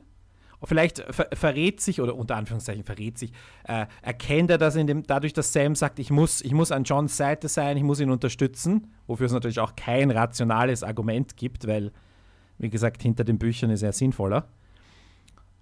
Und dann tauschen sie diese Information aus. Und jetzt wird, jetzt wird bestätigt, was noch nicht bestätigt war, also offiziell, ja. on screen, ähm, was Sache ist. Und Sam hat auch dieses Wissen, was Gilly so im Vorbeigehen erwähnt hat, bei der Hand. Er hat sich's doch gemerkt. Hat sich's doch gemerkt. Ähm, ich, oder vielleicht hat er das Buch tatsächlich mitgehabt und auf seiner Fahrt gelesen. Es war jetzt auch nicht super logisch, äh, wenn wir ja. uns ehrlich sind, aber es ist, es ist egal, wir müssen zu diesem Punkt kommen. Und jetzt ist für mich die Frage an dich. Uh, der Satz von, von Bran, he needs to know the truth. Muss er das wirklich? Es, ja, ich finde, das ist äh, dann immer so kompliziert, weil bei Bran ist es so, theoretisch kann er sich alles erstmal anschauen. Dann davor hat er ja auch irgendwie gesagt, so I can see everything, aber als dann äh, Sam ihm die Info überbringt, dann fragt er ja irgendwie sowas wie Really oder sowas oder Are you sure? Ich hab's nicht mehr genau im Kopf da ist für mich auch noch nicht ganz so erklärt, was jetzt, wie seine Kräfte funktionieren. Also er kann zwar theoretisch alles sehen, aber er tut das ja nicht jetzt gleichzeitig. Er hat ja jetzt nicht so einen, ja. einen riesen Flatscreen im Kopf, wo er alles Bild im Bild sieht, sondern er, er muss so ein bisschen getriggert werden. Damit er muss er es in seinen Raven-Browser eingeben. Ja, ja, genau, weil sonst hätte er diese, diese, diese Vermählung, hätte er sonst auch schon vorher alles sehen können. Ja. Und ähm, er muss immer so in diese Richtung gebracht werden, was vielleicht dann auch dann erklärt, warum erst später äh, Sansa noch über die restlichen Dinge von Littlefinger Bescheid wusste, äh, kann er natürlich auch selber drauf kommen, dass das irgendwie wichtig ist. Da, da muss ihm nicht alles immer so egal sein. Aber es ist dann, das macht es dann halt so ein bisschen schwierig, seine Kraft einzuschätzen und wann sie jetzt gebraucht wird, weil das ist auch so ein kleines, so ein kleiner Drehbuch-Joker dann, weil immer dann, mhm. wenn ihn einer auf irgendwas bringt, kann er sich dann das halt jetzt ansehen, so wie mit dieser Vermählung jetzt. So dass er dann jetzt letztlich weiß, aha, ähm, er ist, äh, er, er heißt eigentlich äh, Aegon oder Agon Targaryen oder wie auch immer. Mhm. Ja, und dieses, äh, die Frage jetzt, muss er das wirklich wissen? Ich meine, letzten Endes klärt es ja den, den, eigentlich nur den, also nur den Thronanspruch, aber ist halt die Frage, den will er ja eh nicht. Also, das ist ja eigentlich die einzig relevante Info, weil er kann natürlich jetzt sehen, dass sich John und äh, Daenerys gerade irgendwie miteinander vergnügen, wenn er das denn will. Gut, er hat auch Sansa bei ihrer Hochzeitsnacht irgendwie beobachtet, wie es aussieht. Aber das ist ja. Bei ihrer Hochzeit. Er hat nichts gesagt von der Hochzeitsnacht. Er hat nur gesagt. Er ja, okay. Er hat von ihrer Hochzeit ja, gut, unter diesem Baum äh, geredet. Das, das, das ja, konnte man auch leicht missverstehen. Aber es war ziemlich ja. harmlos formuliert und Sansa. Ja, aufgrund ihres Blickes äh, hat man dann wahrscheinlich ein bisschen weiter gedacht. Ja. Sansa hat weiter gedacht, das sicher. Also sie hat gesagt, okay, wenn er meine Hochzeit sehen kann, dann kann er auch meine Hochzeitsnacht sehen. Ja. Ja, ja, nein, nein, schon. Aber er selber hat, hat sich da äh, lordmäßig gentlemanhaft ja. verhalten. Das ist halt dann, das ist eben diese, diese Frage, die sich dann also zum einen mit seiner Kraft eben stellt. Da muss, das muss dann irgendwie, finde ich, ein bisschen klarer definiert werden. Äh, also, oder ob er auch selber dieses Bewusstsein dafür hat, dass er im Vorfeld, sage ich mal jetzt stumpf gesagt, recherchiert und für alle relevanten Personen die relevanten Informationen zusammenträgt und nicht erst dann, wenn es irgendwie wichtig ist. Weil gerade zu, äh, zu John gibt's, also wäre es dann irgendwie wichtiger, als zu sagen, ja, sein Nachname wäre eigentlich Sand oder sowas. Und äh, ja, wie gesagt, also das Einzige, was für John sich dann ändert oder für alle anderen ändert, ist der, dass er quasi eher den Thronanspruch hat als Daenerys. Ja. Ähm, da, also das wird sich dann für die beiden dann irgendwie klären müssen. Äh, aber wenn es jetzt einfach so einfach ist, äh, dass man sagt, ja, möchtest du den haben? Ja. dann ist das Thema erledigt. Ob es jetzt für die beiden so relevant ist, dass sie Neffe und Tante sind, das ist dann wieder die andere Frage. Mhm. Aber naja. Ich sag, ich sag auch, irgendwie wird das da aufgebaut und jetzt auch von, von Brand so kommuniziert, dass das jetzt die Atombombe an Informationen wäre. Aber unterm Strich, all things considered, ist es ziemlich wurscht, ja. oder? Weil das, das ist jetzt diese eine Sache, die wir halt jetzt schon vorher wussten, ne? Bei der Szene mit Sansa und Littlefinger in der Folge, Entschuldigung, war das ja so, dass alle Bescheid wussten, nur wir nicht und wir auf was anderes gewartet haben. Jetzt war es so, ja, okay, wissen wir schon. Deswegen ist es halt dann so schwierig, da jetzt noch äh, überrascht zu sein und sich zu fragen, Mensch, was hat das für Auswirkungen? Weil darüber macht man sich jetzt schon seit zwei, drei Wochen so seine Gedanken. Und äh, ja. Und, und okay, ich sage ja, er muss doch diese Information überbringen. Also das ist noch seine Funktion tatsächlich für die Geschichte. Weil äh, die Theorie, dass er derjenige ist, der die Mauer öffnet, ist ja auch äh, jetzt, das hinfällig, ist jetzt ja. hinfällig. Und ja, ich meine, ich, ich fand es jetzt nicht so schlecht gelöst, dass sie diese, diese Geschichte der beiden, äh, also die, die, der beiden Generationen, nämlich ähm, Lyanna und, und Rhaegar, beziehungsweise John und Danny, dass sie das irgendwie zusammenschneiden. Also das war jetzt nicht die, die hohe Kunst des, der Montage, aber es war schon okay. Hat, hat, hat gut funktioniert für mich. Ähm, und ich ja, ich bin mir noch nicht ganz sicher, was ich damit machen so, äh, damit anfangen soll. Es war halt für die Buchleser so ein so ein Ding und in der ist Serie war es halt ja. ja. Ist es aber ist es aber wirklich, ich glaube, dass das wirklich was ist, was für Leute, die sich komplett über die Bücher definieren, ich weiß nicht, wie ich es anders formulieren soll, und dann mhm. die Serie schauen, ist das glaube ich wirklich was ganz ganz großes, weil man die Bücher teilweise auch schon ewig lange gelesen hat. Und das sind so, also gerade die Geschichte, wo kommt Jon Snow jetzt wirklich her? Wie heißt er wirklich? Wer sind seine Eltern? Das war so diese eine Frage, die im, beim Thema Buch über allem stand immer. Mhm. Und dass die jetzt quasi dann gelöst ist, ist dann in dem Sinne schon groß, aber aus, aus reiner Seriensicht ist sie das jetzt eher nicht so, weil das natürlich alles etwas konzentrierter ist ja. und das jetzt letzten Endes auch nicht mehr für große Überraschung sorgt, weil es letztlich auch immer so angeteased wurde. Ja. Ähm, das wird sich jetzt wirklich dann klären zwischen, zwischen John und Daenerys oder ob da irgendwie andere Parteien da jetzt noch dann ein Wörtchen mitsprechen wollen, aber ja. ich mein, letztlich ich ist es wurscht. Ich habe schon einiges so ein bisschen rundherum gelesen oder versucht irgendwie mitzukommen mit Jens, halt in der, vor allem in der ersten Staffel. Und habe dann halt diese äh, R plus L ist J äh, ja. Dings gelesen aber jetzt mal rein runtergebrochen auf die Serie. Ich meine, okay, da gibt es diese Liana-Statue, vor der hin und wieder mal geredet wird, in den Katakomben. Da, die bekommt man nicht notwendigerweise mit. Ja, ja. Die, die Backstory von Jon Snow basiert in nicht einmal Nebensätzen, wird die erwähnt. Ein bisschen Catelyn kann ich mich erinnern, ein bisschen äh, wird erwähnt, dass er halt ein Bastard ist, aber nicht wirklich. Und das heißt, es ist, hast du nicht einmal Bits and Pieces, sondern du hast wirklich nur Staubkörnchen an Informationen. Äh, in dieser, in dieser massiven Serie mit ihren 2000 Charakteren. Ja. ja. Und dann kommst du der, dann, dann geht Brand diesen ganzen Weg zu diesem Baum, wo, mit Max von Südow drin eingewachsen, um diese Info, um, um, in, um in eine Zeit zurückzukommen, wo du irgendwie, ich glaube, äh, es wird ja nicht einmal der Name gesagt, du musst irgendwie schließen, dass das jetzt der junge Ned Stark ist und dass du dich hier während Roberts Rebellion befindest und dass da, dann hast du diesen Schnitt, nur der Schnitt von Babyaugen auf Jon Snow Augen äh, soll dir verraten, dass das Baby Jon Snow ist. Jetzt hast du die Information, okay, Jon Snow ist offenbar nicht das Kind von Ned Stark, wobei du immer noch nicht weißt, ob nicht die Frau da im Turm eventuell äh, von Ned Stark geschwängert wurde und er sie dort befreien wollte, weil sie irgendjemand andere entführt hat. Das ist ja auch nicht äh, komplett offen, diese Situation. Also ich kann mich jetzt nicht mehr an jeden Dialog erinnern, wenn ich da jetzt ein bisschen was übersehen habe, möge man mir das verzeihen. Und jetzt erst hier, siebte Staffel, siebte Folge, Folge was? 69 oder sowas ist das jetzt? Nein, 67, Blödsinn. 67. Folge 67 bekomme ich als Serien, äh, Serienzuschauer, normaler Serienzuschauer, diese Information. Das heißt, ist das, ich, ich kann damit, es ist für mich keine Bombe. Ich meine, wie gesagt, ich wusste es schon vorher. wäre ich jetzt, hätte ich mir die, die, die, Serie jetzt am Stück angesehen oder einfach regulär jede, jede Woche, äh, zehn, zehn Wochen pro Jahr, ja, hätte ich das mitbekommen? Ich behaupte nein. Und hier ist jetzt die Sache, hm, und dann, dann stelle ich mir eben, eben auch die Frage, Bran hat sich bewegen müssen über weiß nicht wie viele hunderte Kilometer, durch wer weiß wie viele Gefahren und sehr, sehr äh, verlustreich. Ähm, also mit, mit Nebenfiguren, die das gekostet hat ähm, und seinem, seinem, seinem Wolf. Hm. Diese, diese Information irgendwie zeigen zu können. Und hat aber so einen Baum im Garten stehen, eigentlich, oder halt irgendwo anders im Norden. Uh, und das macht es dann halt, wo ich sage, da, da, da, da frisst Game of Thrones sich selber irgendwie ein bisschen auf.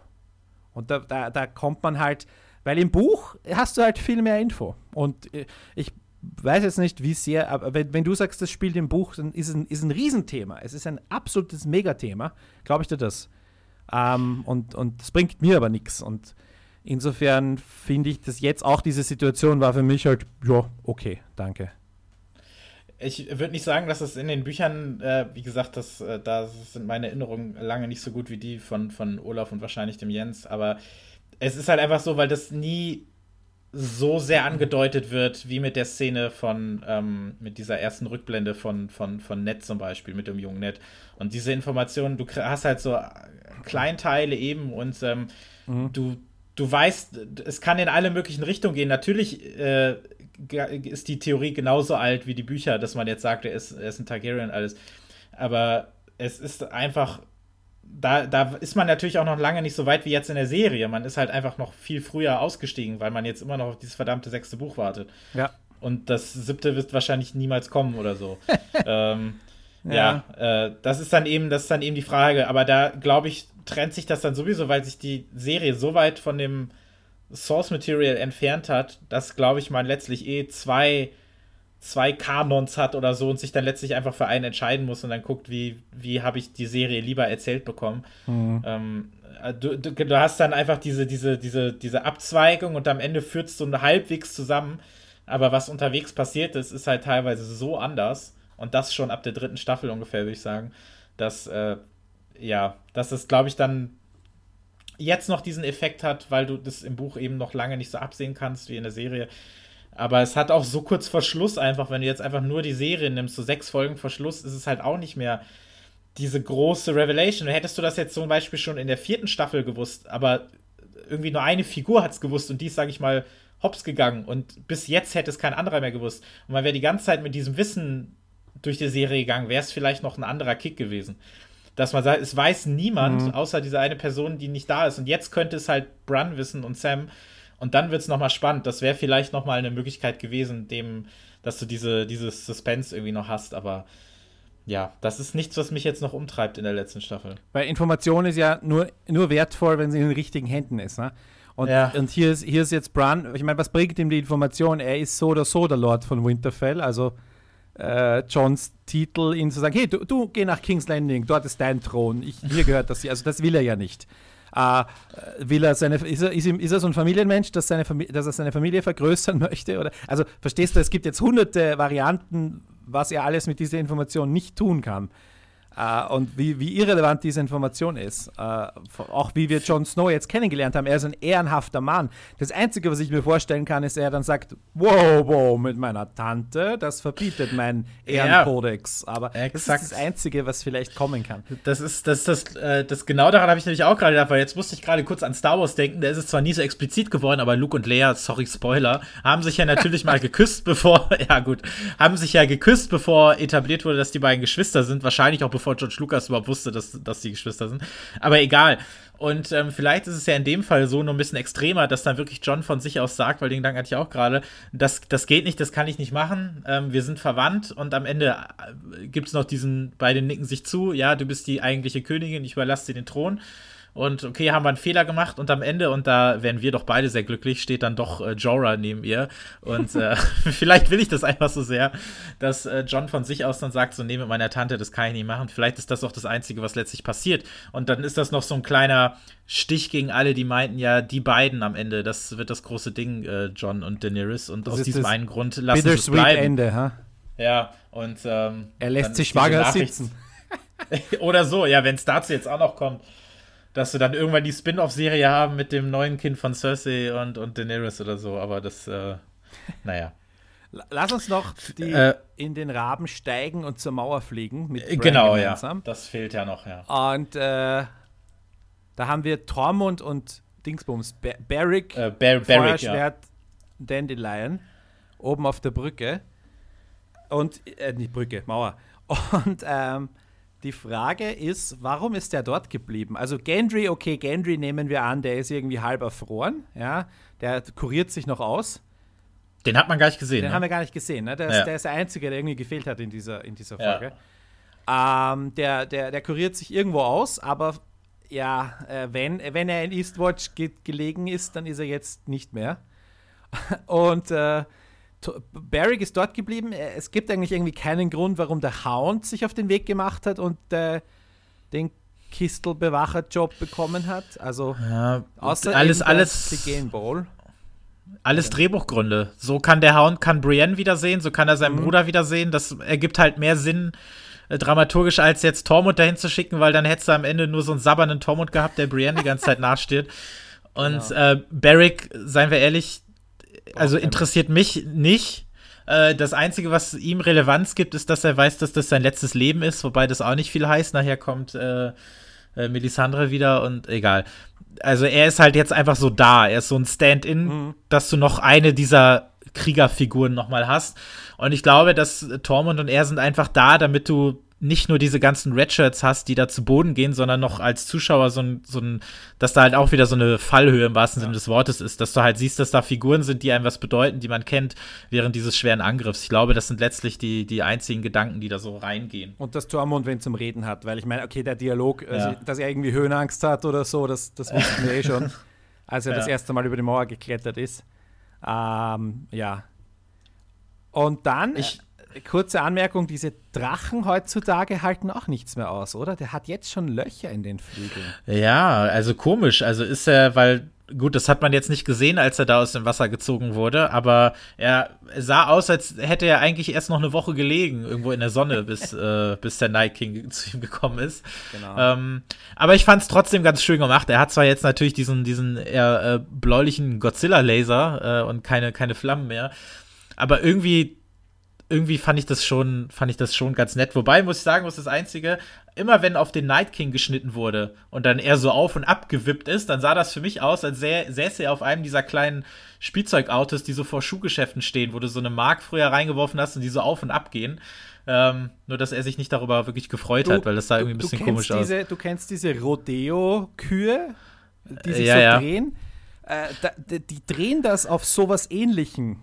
Das ist ein, also äh, schon äh, hydraulisch gesteuertes, ja. ähnliches Ding. Die, die, den, äh, die Emilia Clark, beziehungsweise jetzt dieser Stuntman, ich weiß nicht, wie der, ich weiß nicht, wie der Schauspieler heißt, sitzen da drauf. Und das ist sowas. Es, es ist genau sowas, ja. was du gerade ja. beschrieben hast. Es ist halt ein etwas es etwas kompliziertere äh, Hydraulik unten und Bewegungen, aber äh, als auf dem Jahrmarkt-Ding, aber es ist genau sowas de facto, ja. Es sieht halt nur komisch aus, weil die Bewegungen immer gleich sind. Weißt du, was ich meine? Also er geht so auf und ab und es ist ja. so wirklich, es sieht dann so aus, als hätte er nur keinen Spaß daran. Ich habe übrigens jetzt endlich mal ein Foto von dem Schauspieler des Night King gesehen und das es sieht sehr krass aus. Ich würde den niemals erkennen als solch. Hatten wir da aber nicht ähm, schon diese die Szene, wo er ähm, geturnt wurde? War das nicht eh der gleiche Schauspieler? Haben wir den nicht das weiß, das weiß ich jetzt ohne nicht. und mit in ungeschminkt gesehen?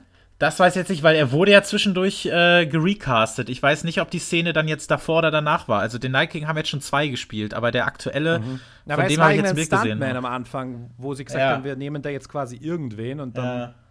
Also ich, ich weiß ja. nicht, aber da, da. Ist auch egal. Ja. ja. Und äh, äh, was ist mit, also auch wieder so eine unnötige Theorie in meinen Augen, dass der Night, also diese Drachenreiter-Geschichte, ne? wer sind die drei Drachenreiter, bla bla bla, äh, äh, überhaupt völlig wurscht, oder? Und der Night King ist ein Targaryen deswegen, weil er ihn reiten kann. Nein, nein, nix, er kann ihn wiederbeleben und deswegen gehorcht ihm der Drache, ja. so ihm die ganzen anderen Trotteln gehorchen. Also, Aber funktioniert das jetzt alles telepathisch oder wo muss ich mir das vorstellen? Weil ich meine, Daenerys muss ja auch nicht viel tun. Der Drache weiß immer, was zu tun ist. Äh, sie sitzt ja nur drauf, sie ruft ihm nichts zu, sie, sie, sie, sie macht nichts mit ihrer Hand, dass sie ihm irgendwie so ein Signal per Berührung gibt oder so. Mhm. Vielleicht bin ich jetzt, vielleicht ist das so dieses eine Ding, wo ich ein bisschen zu viel drüber nachdenke. Ähm, aber ich habe mich immer gefragt, wie steuert man so ein blödes Ding eigentlich? Drachenprogrammierung 1.0. Ja. Und er hat ja. so seine Hand in seinem Rücken und er ist nur so eine, so eine Marionette. Ja. Ich fand es von den, von den, äh, es ist ja so die eine große Effektszene, sag ich mal, äh, hat mir schon ganz gut gefallen. Man hat ja wirklich so ein bisschen drauf gewartet und dann noch die mit der, mit der Musik und die, das letzte Bild, das alle so da durchmarschieren.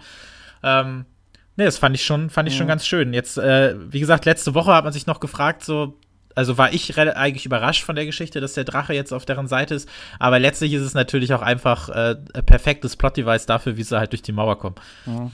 Also Okay, Tormund und Barrick schauen sich erste Reihe Fuß und ja. Mauer frei an, wie Eastwatch zerstört wird. Und jetzt mhm. denke ich mir halt, okay, ich glaube nicht, dass Tormund und Barrick tot sind. Ich, Ach, es wäre so verschwendet. Es wäre total verschwendet, so verschwendet, aber sie sitzen da oben, glaube ich, ein bisschen fest, oder? Ja, und du siehst ja, wie das ganze Ding da, also ja. die, neben ihnen hat sich ja direkt so ein Loch aufgetan und dann geht das ganze Ding, also da muss schon wirklich, mhm. weiß nicht, da also, muss wirklich sehr viel passieren. Punkt 1, ist die Mauer wirklich nur aus Eis? Äh, also ich, da, da weiß ich jetzt nicht, was die, was die Lore bisher gesagt hat, ähm, aber ich, ich, denke nicht, dass die nur aus Eis nee. ist, sondern dass die gebaut ist aus, aus Stein und was weiß ich. Das heißt, ja. da, okay, dieses, dieses Eisfeuer hat schon ordentliche, ordentliche Power dahinter. Ähm, und die andere, das andere Problem, das ich hier habe, ist, du hattest Castle Black als etablierten Handlungsort. Du hast in Castle Black noch den komischen Ed, der ist zumindest eine Figur, den wir von der ersten Folge, glaube ich, oder später der zweiten Folge angesehen haben und zu dem wir irgendeine Art von Verbindung haben. Der war in Hardhome dabei, der war Johns bester Freund. Äh, hätte man, und, und, und Eastwatch hat überhaupt keine Rolle gespielt, hätte man das Ganze nicht in Black, äh, in Castle Black spielen lassen können? Wozu? Was war jetzt der Grund? Weil ursprünglich die, die, die vom Jens beobachtete Zufrieren des, von, von, von der Bucht das hätte ja irgendwie Sinn ergeben. Ähm, aber irgendwie war das jetzt nicht so wirklich notwendig, dass man einen neuen Ort etabliert. Und man hat den neuen Ort dann gar nicht gezeigt. Wir haben, ich habe ja kurz kritisiert, wir haben ja nur die, den Kerker gesehen und diesen einen Raum, wo sie kurz gesessen sind. Und dann mhm. sind sie schon wieder gegangen. Und da jetzt kamen wir zurück, wir haben oben den Beobachtungsturm gesehen. Und, äh, noch, äh, und das Tor letzte Folge noch einmal mit, mit Gendry. Und das, und das war's. Also der Eastwatch hatte sowas von wenig Raum, dass es sich den, den Vorspann eigentlich gar nicht verdient hat. Und, und ich denke mir halt, was ist der Grund dafür, das nicht alles in Castle Black spielen zu lassen? Weil auch vom Night King her wäre das doch auch ein, der ja offenbar nicht ganz taktisch unschlau ist. Ähm, irgendwie die stärkste Festung anzugreifen. Und für den Drachen ist es offenbar unerheblich, wo er durch die Mauer bricht. Ne? Ja, ja, das ist ihm wurscht.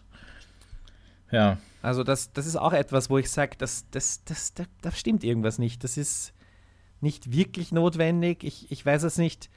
Es ist unterm Strich natürlich egal, ja, außer dass man halt Ed halt nicht da ist, dass du eine Figur einfach weglässt. Ja? Mhm. Ähm, und den Rest der Nachtwache, den wir halt noch ein bisschen kennen und das, den, den Ort, den wir kennen. Insofern, naja, ich weiß nicht, dass. Da habe ich mir doch gedacht, okay, hm, ja. Aber ja. Ein Grund, warum ich jetzt auch noch denke, dass äh, äh, mindestens Tormund äh, noch am Leben ist, ist, also sie haben zum Beispiel den Tod von Littlefinger so groß aufgebaut in dieser Folge. Und Tormund ist ja mittlerweile, auch wenn er selbst eine Nebenfigur ist, äh, wichtiger und auch mehr Fan-Favorite, was das angeht. Und man weiß, dass Game of Thrones auch gerne so Fanservice betreibt. Und ich kann mir das nicht vorstellen, dass sie ihn einfach so.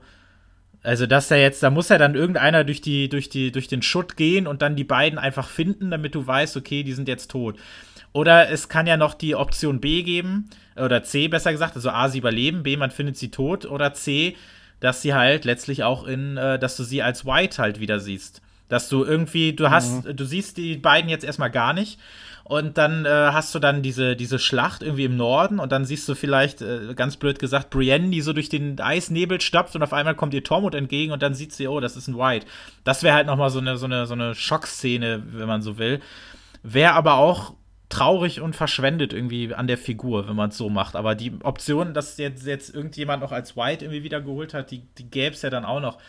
Wäre aber, wär aber schade. Also hoffe ich nicht. Mhm. Ja, es trifft auch zu, wenn du dich erinnerst, in Hard Home haben sie ja auch so ein paar Wildling äh, Captains eingeführt, die dann wieder auferstanden sind, speziell die, mhm. die eine von der Birgitte Sörensen gespielte, ähm, die, die, wo ich mir, mich gefreut habe, dass die Schauspielerin auftaucht und dann kam sie, ja. kam sie nicht mehr vor und äh, ja, äh, was dieses Fanservice angeht, da fällt mir, äh, habe ich gerade eine Notiz noch entdeckt auf meinem Zettel, die ich vorher vergessen habe, wo wir bei der Littlefinger-Hinrichtung geredet haben. Wo ich aber schon angesprochen habe, diese Fantheorien über Arya ist tot und dahinter steckt The Wave oder irgendein anderer Faceless Man oder Littlefinger ist tot und Arya äh, äh, hat sich bei Sansa eingeschlichen mit, äh, mit dem Gesicht von Littlefinger. Und hier beginnt die Arya kommt in den Raum, schaut sich um und es dauert ewig, bis die Kamera zu Littlefinger kommt. Es ja. dauert ewig. Und ich habe mir gedacht, ich habe ich hab darauf gewartet und wir haben diese, diese Theorien, habe ich relativ frisch erst vor ein paar Tagen gelesen oder halt Videos geschaut und mich mit dieser Idiotie auseinandergesetzt. Völlige Zeitverschwendung, im Nachhinein betrachtet vor allem. Und ich, ich fand das, da war echt fast schon Trolling, wirklich, das, was sie da mit uns gemacht haben. Äh, ja, aber das war halt auch so eine Sache, wo ich sage, hm, ist okay, ist jetzt nicht so tragisch, weil du, du, du hast ja irgendwie versucht, noch die uns hereinzulegen, dass Arya jetzt ähm, diejenige ist, die vor Gericht stehen muss, völlig ungerechtfertigt. Und äh, ja. das ist ja dann nicht der Fall gewesen. Ja. Aber ja. Ich würde vielleicht noch äh, über eine Sache ganz kurz sprechen, weil wir ja. haben zwar vorhin angedeutet, was, äh, dass Cersei sich umentscheidet, aber wir haben es gar nicht mehr groß ausformuliert. Also wir haben auch nur über die Szene mit Jamie gesprochen. Also Cersei hat eigentlich nie daran gedacht, mit in den Kampf zu ziehen, sondern eben gedacht, äh, die kommen ja erst eh in den Norden und sie bekämpfen dann das, was übrig bleibt. Und äh, spricht er dann noch davon, dass sie äh, bei der Golden Company dann letztlich über die äh, Iron Bank, wie auch immer, noch 20.000 Mann äh, beschafft. Da habe ich mich irgendwie so kurz gefragt, 20.000 erscheint mir irgendwie sehr wenig. Also warum sie sich darüber so gefreut hat, weil ich habe das Gefühl, bei Game of Thrones spricht man immer nur in hunderttausender Schritten, was irgendwie die äh, was die Armeen angeht oder so. Da ähm, habe ich witzigerweise genau das gegenteilige Gefühl, dass sie alle sehr kleine Armeen haben. Echt? netto, dass sie wirklich nur in Zehntausender Schritten rechnen, dass 20.000 Mann schon sehr viel sind. Und Vielleicht offenbar dürfte diese Null, Golden äh, Company ja dürfte diese Golden Company ja den Unsullied ähm, relativ ebenbürtig oder wenn nicht sogar überlegen okay. sein, was also so interpretiere ich das, dass äh, was ihre Kampfkraft und ihre Organisation angeht und so weiter. Ne? Also, okay, vielleicht habe ich dann einfach eine Null mir immer dazu gedacht, weil ich hatte immer so gedacht, die sprechen davon, okay, die haben jetzt 100.000, die haben jetzt von mir mhm. aus 200.000 oder wie auch immer. Und da kamen mir die 20.000 so wenig vor.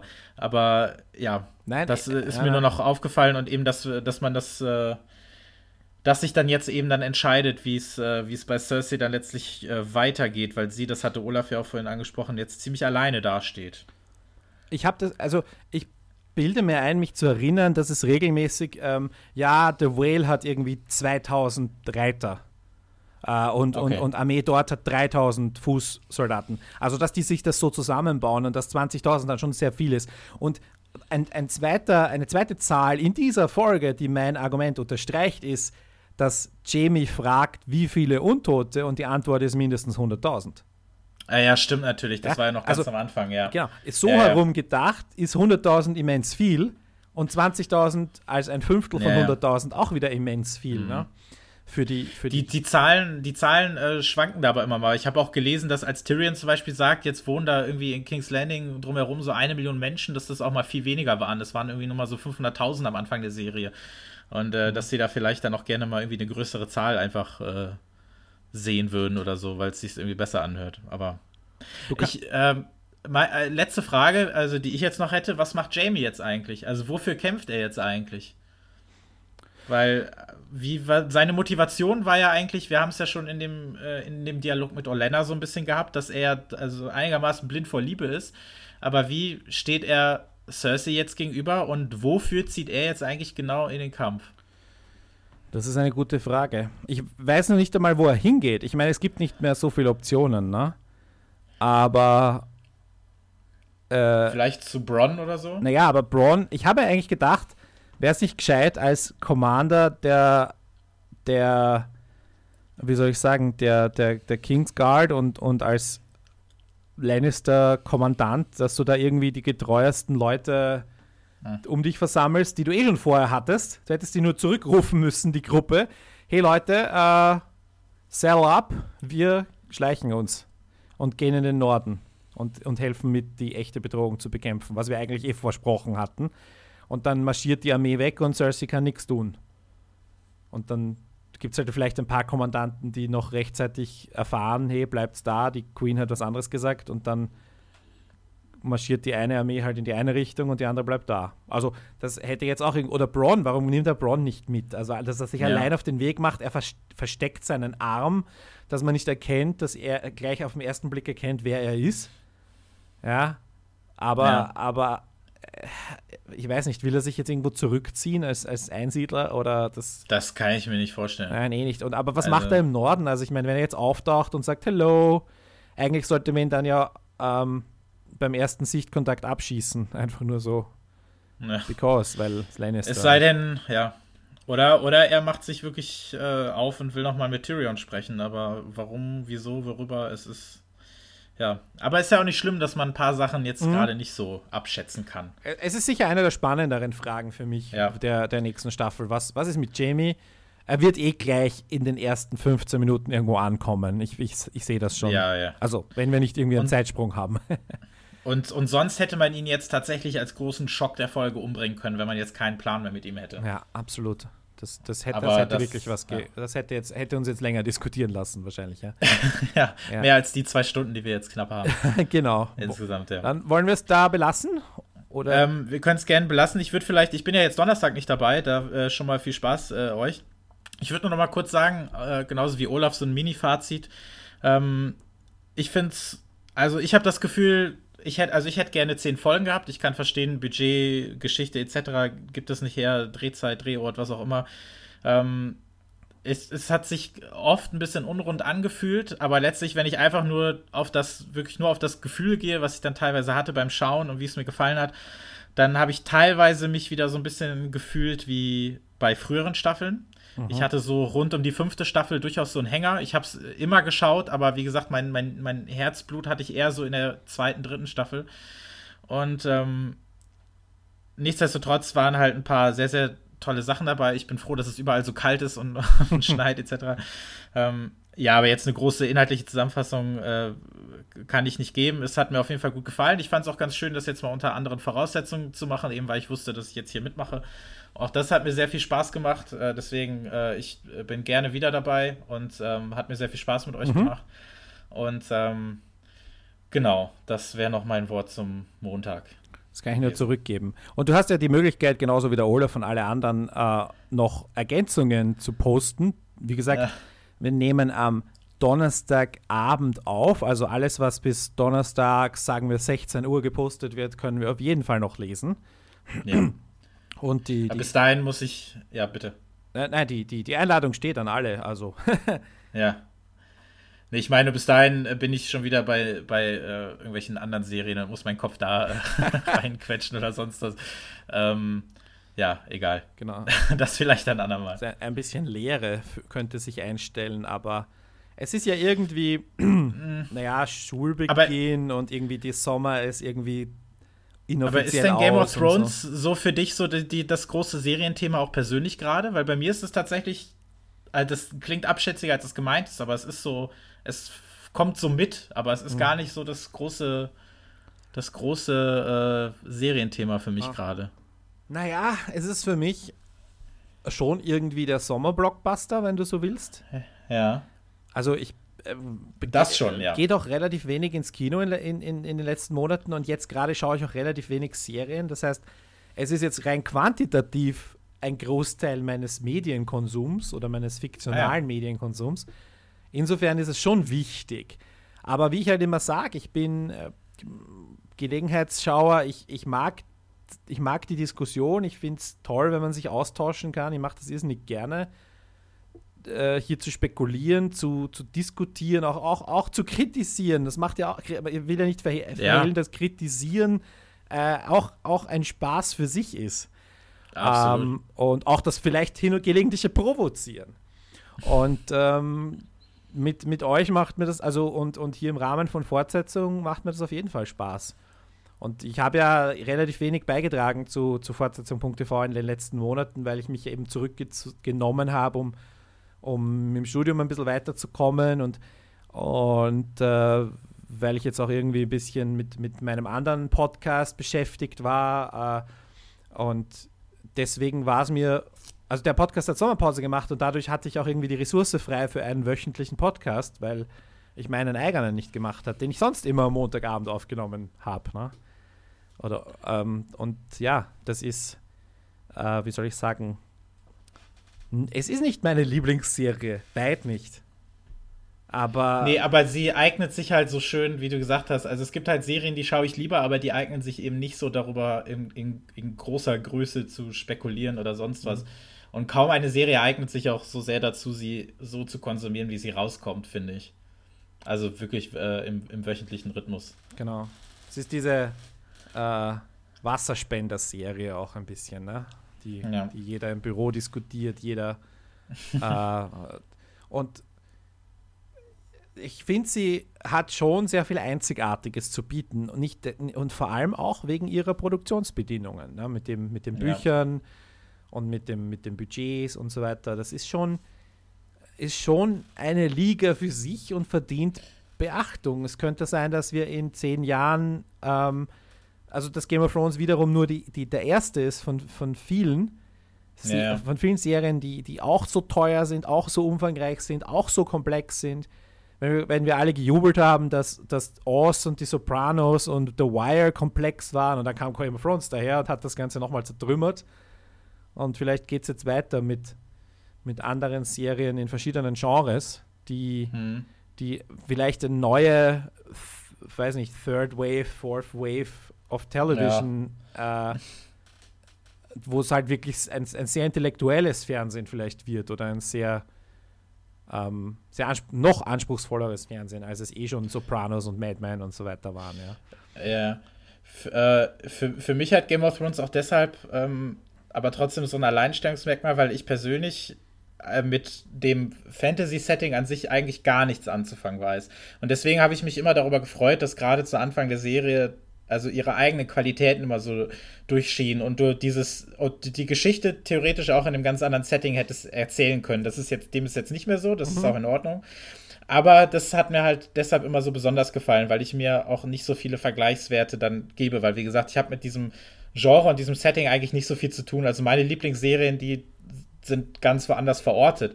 Aber deshalb finde ich es eigentlich auch ganz immer schön, dann trotzdem zwischendurch nochmal hier reinzukommen in so eine, in, in diese Welt eben und eben zu wissen, okay, es gibt dann doch noch diese eine Ausnahme, die mir da gefällt. Und ähm, das, das ist schon viel wert, finde ich. Und das äh, schafft die dann jetzt tatsächlich im siebten Jahr, ähm, weil ich dann auch hm. tatsächlich damals dann angefangen habe, äh, 2011 äh, schon, schon angefangen habe mitzuschauen und sich das dann jetzt so durchgezogen hat.